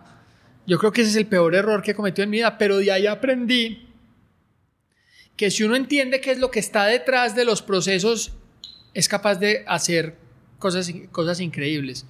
Entonces eso me enseñó que no se puede ser tan trivial de decir por qué. Y siempre que uno oye, a mí me, me parece increíble porque en las discusiones políticas en Colombia, cuando los políticos hablan, no, es que en Corea del Sur hicieron esto, entonces lo que vamos a hacer acá, no, es que, no, entienda qué es lo que pasó para que, qué es lo que está detrás que hizo que en Corea del Sur esto funcionara y sociológicamente hágalo caber en la cultura de nosotros. Pero esto es complicado porque eso significa que tiene que pensar. Claro, no puedes reaccionar. La gente aquí le encanta, en los estados le encanta reaccionar. La primera cosa, juzgar. Menos de, ok, ¿qué fue atrás? ¿Qué fue atrás de este? ¿Qué fue atrás? Ah, posiblemente estoy equivocado en mi, en mi, mi primera opinión. Entonces, eso me obligó a eso, me obligó a decir, no, pues que venga, que es que, que yo sea de Europa y aquí tirándome la de muy salsita en Colombia, no me da derecho a, a que la- a que lo que de allá me va a funcionar acá. O sea, eh, hacer las cosas es difícil y requiere un, un pensamiento. ¿Cuáles son uno o dos o tres libros que han cambiado su vida o tenido una influencia enorme en su vida? Bueno, eh, hay, hay algunos libros que yo me leo todos los años, que son mis... Uno es, se llama Adapt. Ah, yo vi, yo estoy mirando el libro como hoy porque tú escribiste sobre este libro en LinkedIn. Sí, de Tim Harford. eh, es un libro increíble. De verdad, es un game changer. Otro es Outliers de Malcolm Gladwell. Ajá. Eh, y Malcolm Gladwell tiene uno que se llama David vs. Goliath, que me gusta más. Eh, y Winning de Jack Welch. No, no tiene que darse el mejor CEO, pero Jack Welch te enseña una cosa en Winning y es que para ganar tienes que armar el mejor equipo. Él, él habla de dos Ok. cosas, de una cultura de franqueza y del mejor equipo. Él cuando da conferencias, cuando da conferencias siempre lo criticaban porque él decía que el, que el, que el Human Relations Manager tiene que estar al mismo nivel que el CFO. Oh, eso está muy bueno. Sí, siempre la gente que, que yo he visto que trabajan en esta posición de recursos humanos son las personas que, con quien menos yo quiero comunicar. Son muy rígidos, son muy analíticos, no son de personas muy amigables. Pues mira, en Colombia yo diría que el 50% de los directores de gestión humana son abogados, laboralistas. Pero ¿cómo, cómo es posible? Porque aquí es una abogada, pero es una buena, es una abogada que yo la adoctriné. Eh, es una, son, son, yo creo que las empresas tienen mucho susto de cometer fallas legales con las personas, entonces prefieren contratar a un abogado para mitigar riesgos. Entonces todo se vuelve un ejercicio de mitigación de riesgo. Desde que arrancaste aquí con, su, con esas empresas, creciendo, ¿qué es una creencia que tú tuviste, pero cambiaste completamente? Algo que, no, el mundo es como este, y después un momento que dije, no, tengo que cambiar mi punto de vista, el mundo es mucho más diferente. O algo que tú crees que nadie más cree. Mira, yo pensaba, yo pensaba que la tecnología era todo y que el producto era todo. O sea, yo, yo pensaba que si uno tenía un producto ganador se vendía solo y no necesitabas nada más. Y ya entiendo, pues como ingeniero obviamente esa era mi formación y esa era mi visión. Y creo que ese es el pecado de muchos emprendedores acá, que se quedan en el producto. Ya entiendo que es un producto atado a un modelo de negocio que soluciona un problema de una persona lo que hace la diferencia, no solo el producto. Okay. Otra vez hablando, como estamos hablando en, la, en el pitch, vendiendo la tecnología y no el crecimiento, en cómo van a cambiar las vidas de las Sí, personas. exactamente. Si puedes devolver en tiempo, regresar en una máquina de tiempo cuando tienes 20, 25 años, ¿qué consejo o qué vas a decir a otro Mauricio? Y no pensando que vas a cambiar como una cosa de mariposa, pero no, No, no, no, mira, el, el creo que si me devuelvo a la universidad, yo en la universidad me burlaba de los de administración. Yo decía, esas materias tan light, la ingeniería y la matemática y esto es todo, eh, me volvería y les pediría perdón porque me ha tocado hacer mucho aprendizaje de management práctico y en verdad administrar un equipo es algo mucho más difícil de lo que parece en la superficie. Es duro, ¿no? Sí. Y lo otro, y lo otro es que me devolvería y me diría, Mauricio, esté tranquilo que no hay un solo camino al éxito, hay muchos caminos. Entonces, irse por el camino que no parece el más común eh, es también, también puede ser una buena, también puede ser una buena cosa. Porque yo cuando empecé C2R y cuando estaba, cuando quería llegar a Fórmula 1 y todo, pues yo tenía, digamos, un camino muy definido y me costó mucho adaptarme y cambiar de chip. ¿En serio? Sí. Porque se parece que tuviste un chip abierto todo el tiempo, pero estás diciendo no. No, pues yo, yo quería llegar a Fórmula 1, entonces dije, "Pues, pucha, no llegué a Fórmula 1, llegué a Fórmula 3. Eh, ¿Qué hago? Me, entonces yo estaba en Inglaterra y tenía C2R acá empezando y ya C2R me estaba jalando y dije, pucha, puedes llegar a Fórmula 1, puedes llegar a Fórmula 1. Eh, y pues yo, yo- hubo, hubo momentos donde dije, pucha, que, ¿será que me estoy equivocando cuando me, cuando me volví a Colombia?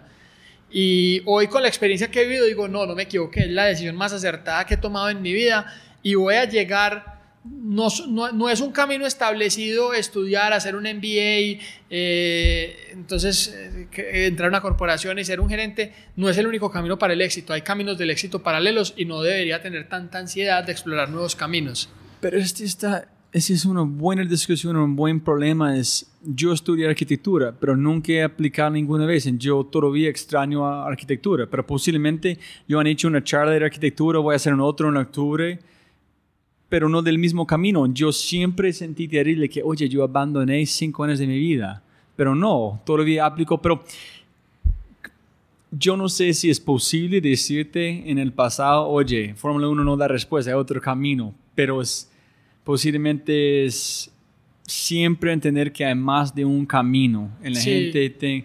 pero allá es, ¿qué vas a decir a Messi o a una persona que, oye, Messi no, en Barça no es el último camino, hay otros caminos. O posiblemente no tenemos Messi si este man renunció en un momento. Entonces, ¿cuándo sabes que es el momento de renunciar a algo y no dedicarse más de intensidad? Yo creo que eso es una cuestión de mucho criterio. Eh, pero precisamente yo digo que uno debe renunciar a algo cuando está en un mercado donde se da cuenta que no se siente lleno y que no se siente que ganar sea, sea suficientemente satisfactorio. ¿Y por qué Fórmula 1 no fue este? Porque mi panorama en Fórmula 1 era llegar a ser el ingeniero del alerón delantero derecho del, del carro. No era ser el ingeniero del carro. Entonces, si ganaba, yo, iba a sentir que yo hubiera, que yo contribuí, pero que no hice el carro que ganó. Cuando ganamos en Francia, yo hice el carro que ganó, éramos 10 personas, todos tuvimos que ver con todo. Ah, ya, otra vez, sí, sí, sí. Entonces fue este, este hueco. Si yo cumplo este sueño, hay un huequito todavía. Sí, entonces no es el sueño. Complicado. Pero eso es criterio, eso pues ahí no hay No, no, no, es, es, es, importante saber porque es... Pero, pero como tú lo decías, eh, a mí me dicen, bueno, ¿tú qué haces haciendo implantes y estudiaste carros de carreras? Yo les digo, pues la física es la misma. Eh, y pues igual tengo una capacidad de aprender donde me puedo volver experto en un tema si estudio lo suficiente y le dedico suficiente esfuerzo. Y quién sabe, posiblemente vas a tener, si tomaste este, llegando a un punto más alto donde tienes control del equipo diseñando el carro, pero van a tener la misma felicidad que tienes ahorita, pero basado en otras cosas. Entonces, posiblemente la misma sentimientos, pero el origen lleguen de otro lugar. No es como un árbol, en un lugar otro árbol, mismo tamaño, mismo fruto, pero ese tiene tierra en agua diferente, ese tiene tierra agua en los... Ahí hay un dilema, ¿quién es mejor CEO? ¿El que ha sido CEO de empresas pequeñas y cada vez ha sido CEO de una empresa más grande? ¿O el que empezó haciendo un cargo de analista y después se convirtió en CEO? Ellos, solamente ellos pueden decir. Sí, pero... ¿Pero qué opinas? No, yo opino, que, yo opino que es mejor diseñar todo el carro a diferentes escalas para después llegar a diseñar todo el carro a escala grande que diseñar un alerón para después diseñar el carro. ¿Por qué? Porque hay una... Hay una entender un equipo ya desde una perspectiva más, más amplia te, hace entender mucho las interrelaciones entre los diferentes factores que hacen el éxito empresarial Normalmente cuando tú estás en un área estás peleando solo por un territorio, entonces te, te puede llegar a faltar un poco de visión sistémica. Entonces, tú piensas diferente de diseñar un parte del carro, otro parte del carro, otro parte del carro, otro, y finalmente todo el carro, de arrancar con guiando todo el equipo diseñando el carro. Sí, porque al final un CEO no diseña partes del carro, un CEO lo que hace es que asegura que todas las partes del carro estén en sintonía, que todos los equipos que diseñan las partes del carro estén en sintonía. Y yo creo que eso es algo que las empresas no han visto es que su mejor pool de talento son los emprendedores. No es contratar a alguien recién graduado y, traerlo, sino como si uno quiere crear un gerente de una división, tráigase un emprendedor. Nuestro primer, contrata, nuestro primer contrato en Estados Unidos es un emprendedor que quebró, una emprendedora que quebró. Y para mí eso fue ya lo que decidió que le iba a tener, porque ella es capaz de liderar un equipo eh, interdisciplinario. Sí, es algo muy común ahorita con... Es, si quieres contratar a alguien, olvidan el papel, pero muéstrame los proyectos que han hecho. ¿Qué proyecto estás trabajando en ese momento? Oh, nada, chao. Tengo fui a esta universidad, no me importa. Oh, no, yo estoy trabajando en este blog, escribiendo este, haciendo este. Ok, súper, aquí es una conversación. Sí. ¿qué consejo te gustaría dar a cualquier CEO o gerente de innovación en una empresa típica aquí en Colombia sobre innovación o mentalidad o modelos mentales? Que, que, hay que, que hay que ponerse en la línea. Que el, dentro de una empresa ser el líder de innovación es lo más parecido a ser un emprendedor. Y un emprendedor está poniendo todo en la línea en cada decisión que toma, entonces tiene que poner todo en la línea. No puede dejar nada. Si, deja, si, si la juega a la segura, no va a innovar suficiente. Si está tratando de hacer una carrera corporativa eh, y lo ponen en innovación, tiene que cambiar su chip y sentirse un emprendedor y adueñarse del proceso. Y poner su propia sangre poner su propia sangre en juego. Y si usted lo hace muy bien y fracasa, la gente que conoció y las redes que hizo lo van a, le van a ayudar a, sí. a salir tranquilo. No se, no se asuste que quedarse sin un trabajo o fracasar en un proyecto es el fin del mundo.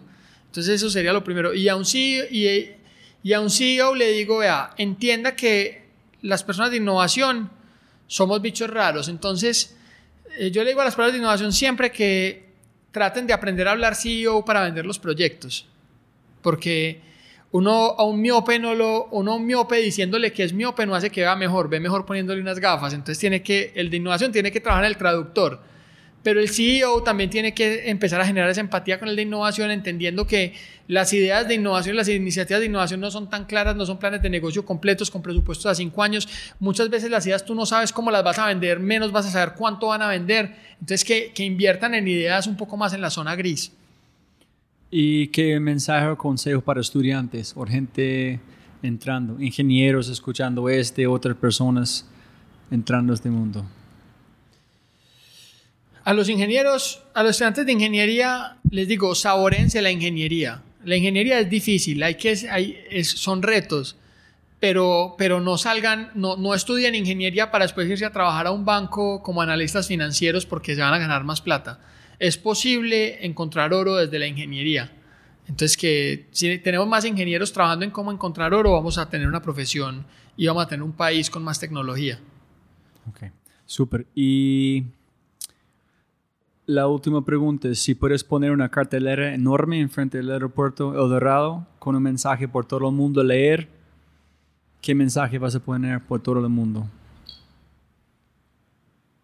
Puede ser cliché, puede ser radical, puede ser un poquito brusco como quieres.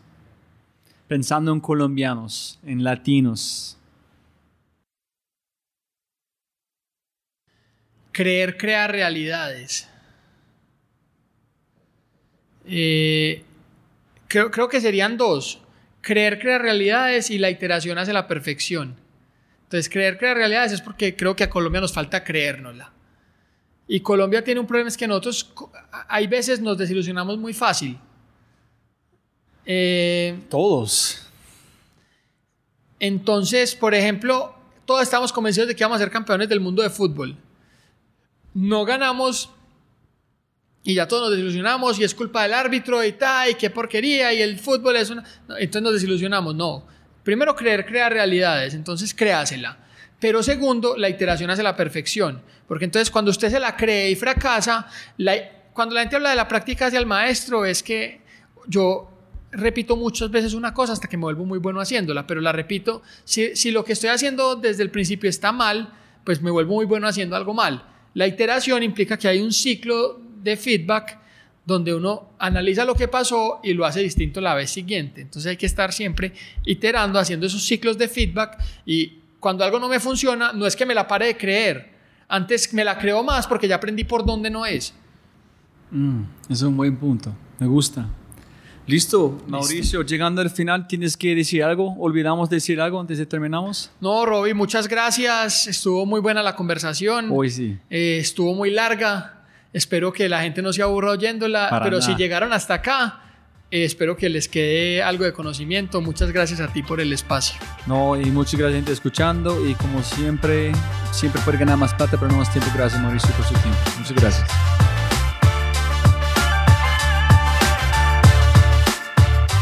Todos, mil gracias por escuchar y como dijo Mauricio Toro, eh, gracias si todavía estás escuchando.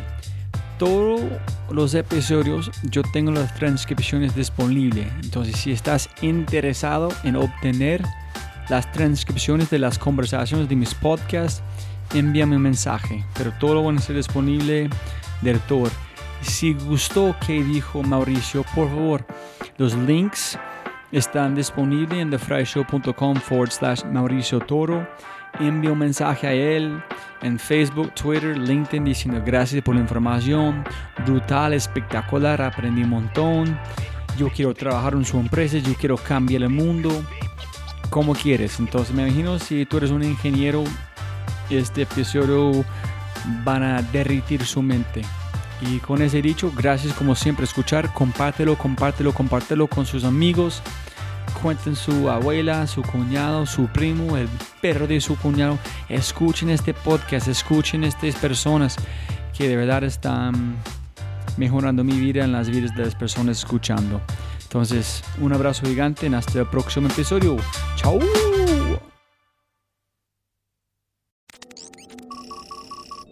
Como siempre, siempre puedes ganar más plata, pero no más tiempo. Muchas gracias por escuchar. Antes de terminar, unas cosas importantes para preguntar y mencionar. Número uno, deja una calificación en Spotify. Ya, ya, déjala. Literalmente toma segundos y como yo mencioné, el impacto es enorme. Además, estarás garantizado de sentirte increíble el resto del día. También estamos produciendo todo el contenido en YouTube. El canal es espectacular. Tengo mi newsletter Conejo Blanco, las notas del podcast y los enlaces, las transcripciones. Nuestro otro podcast, Matamos Preguntas, escúchalo. Y más se puede encontrar en thefryshow.com. Y si quieres enviarme un mensaje o patrocinar el podcast, puedes enviarme un mensaje usando cualquiera de mis redes sociales con mi nombre a Robbie J. Fry. Gracias, abrazo grande y sigue escuchando.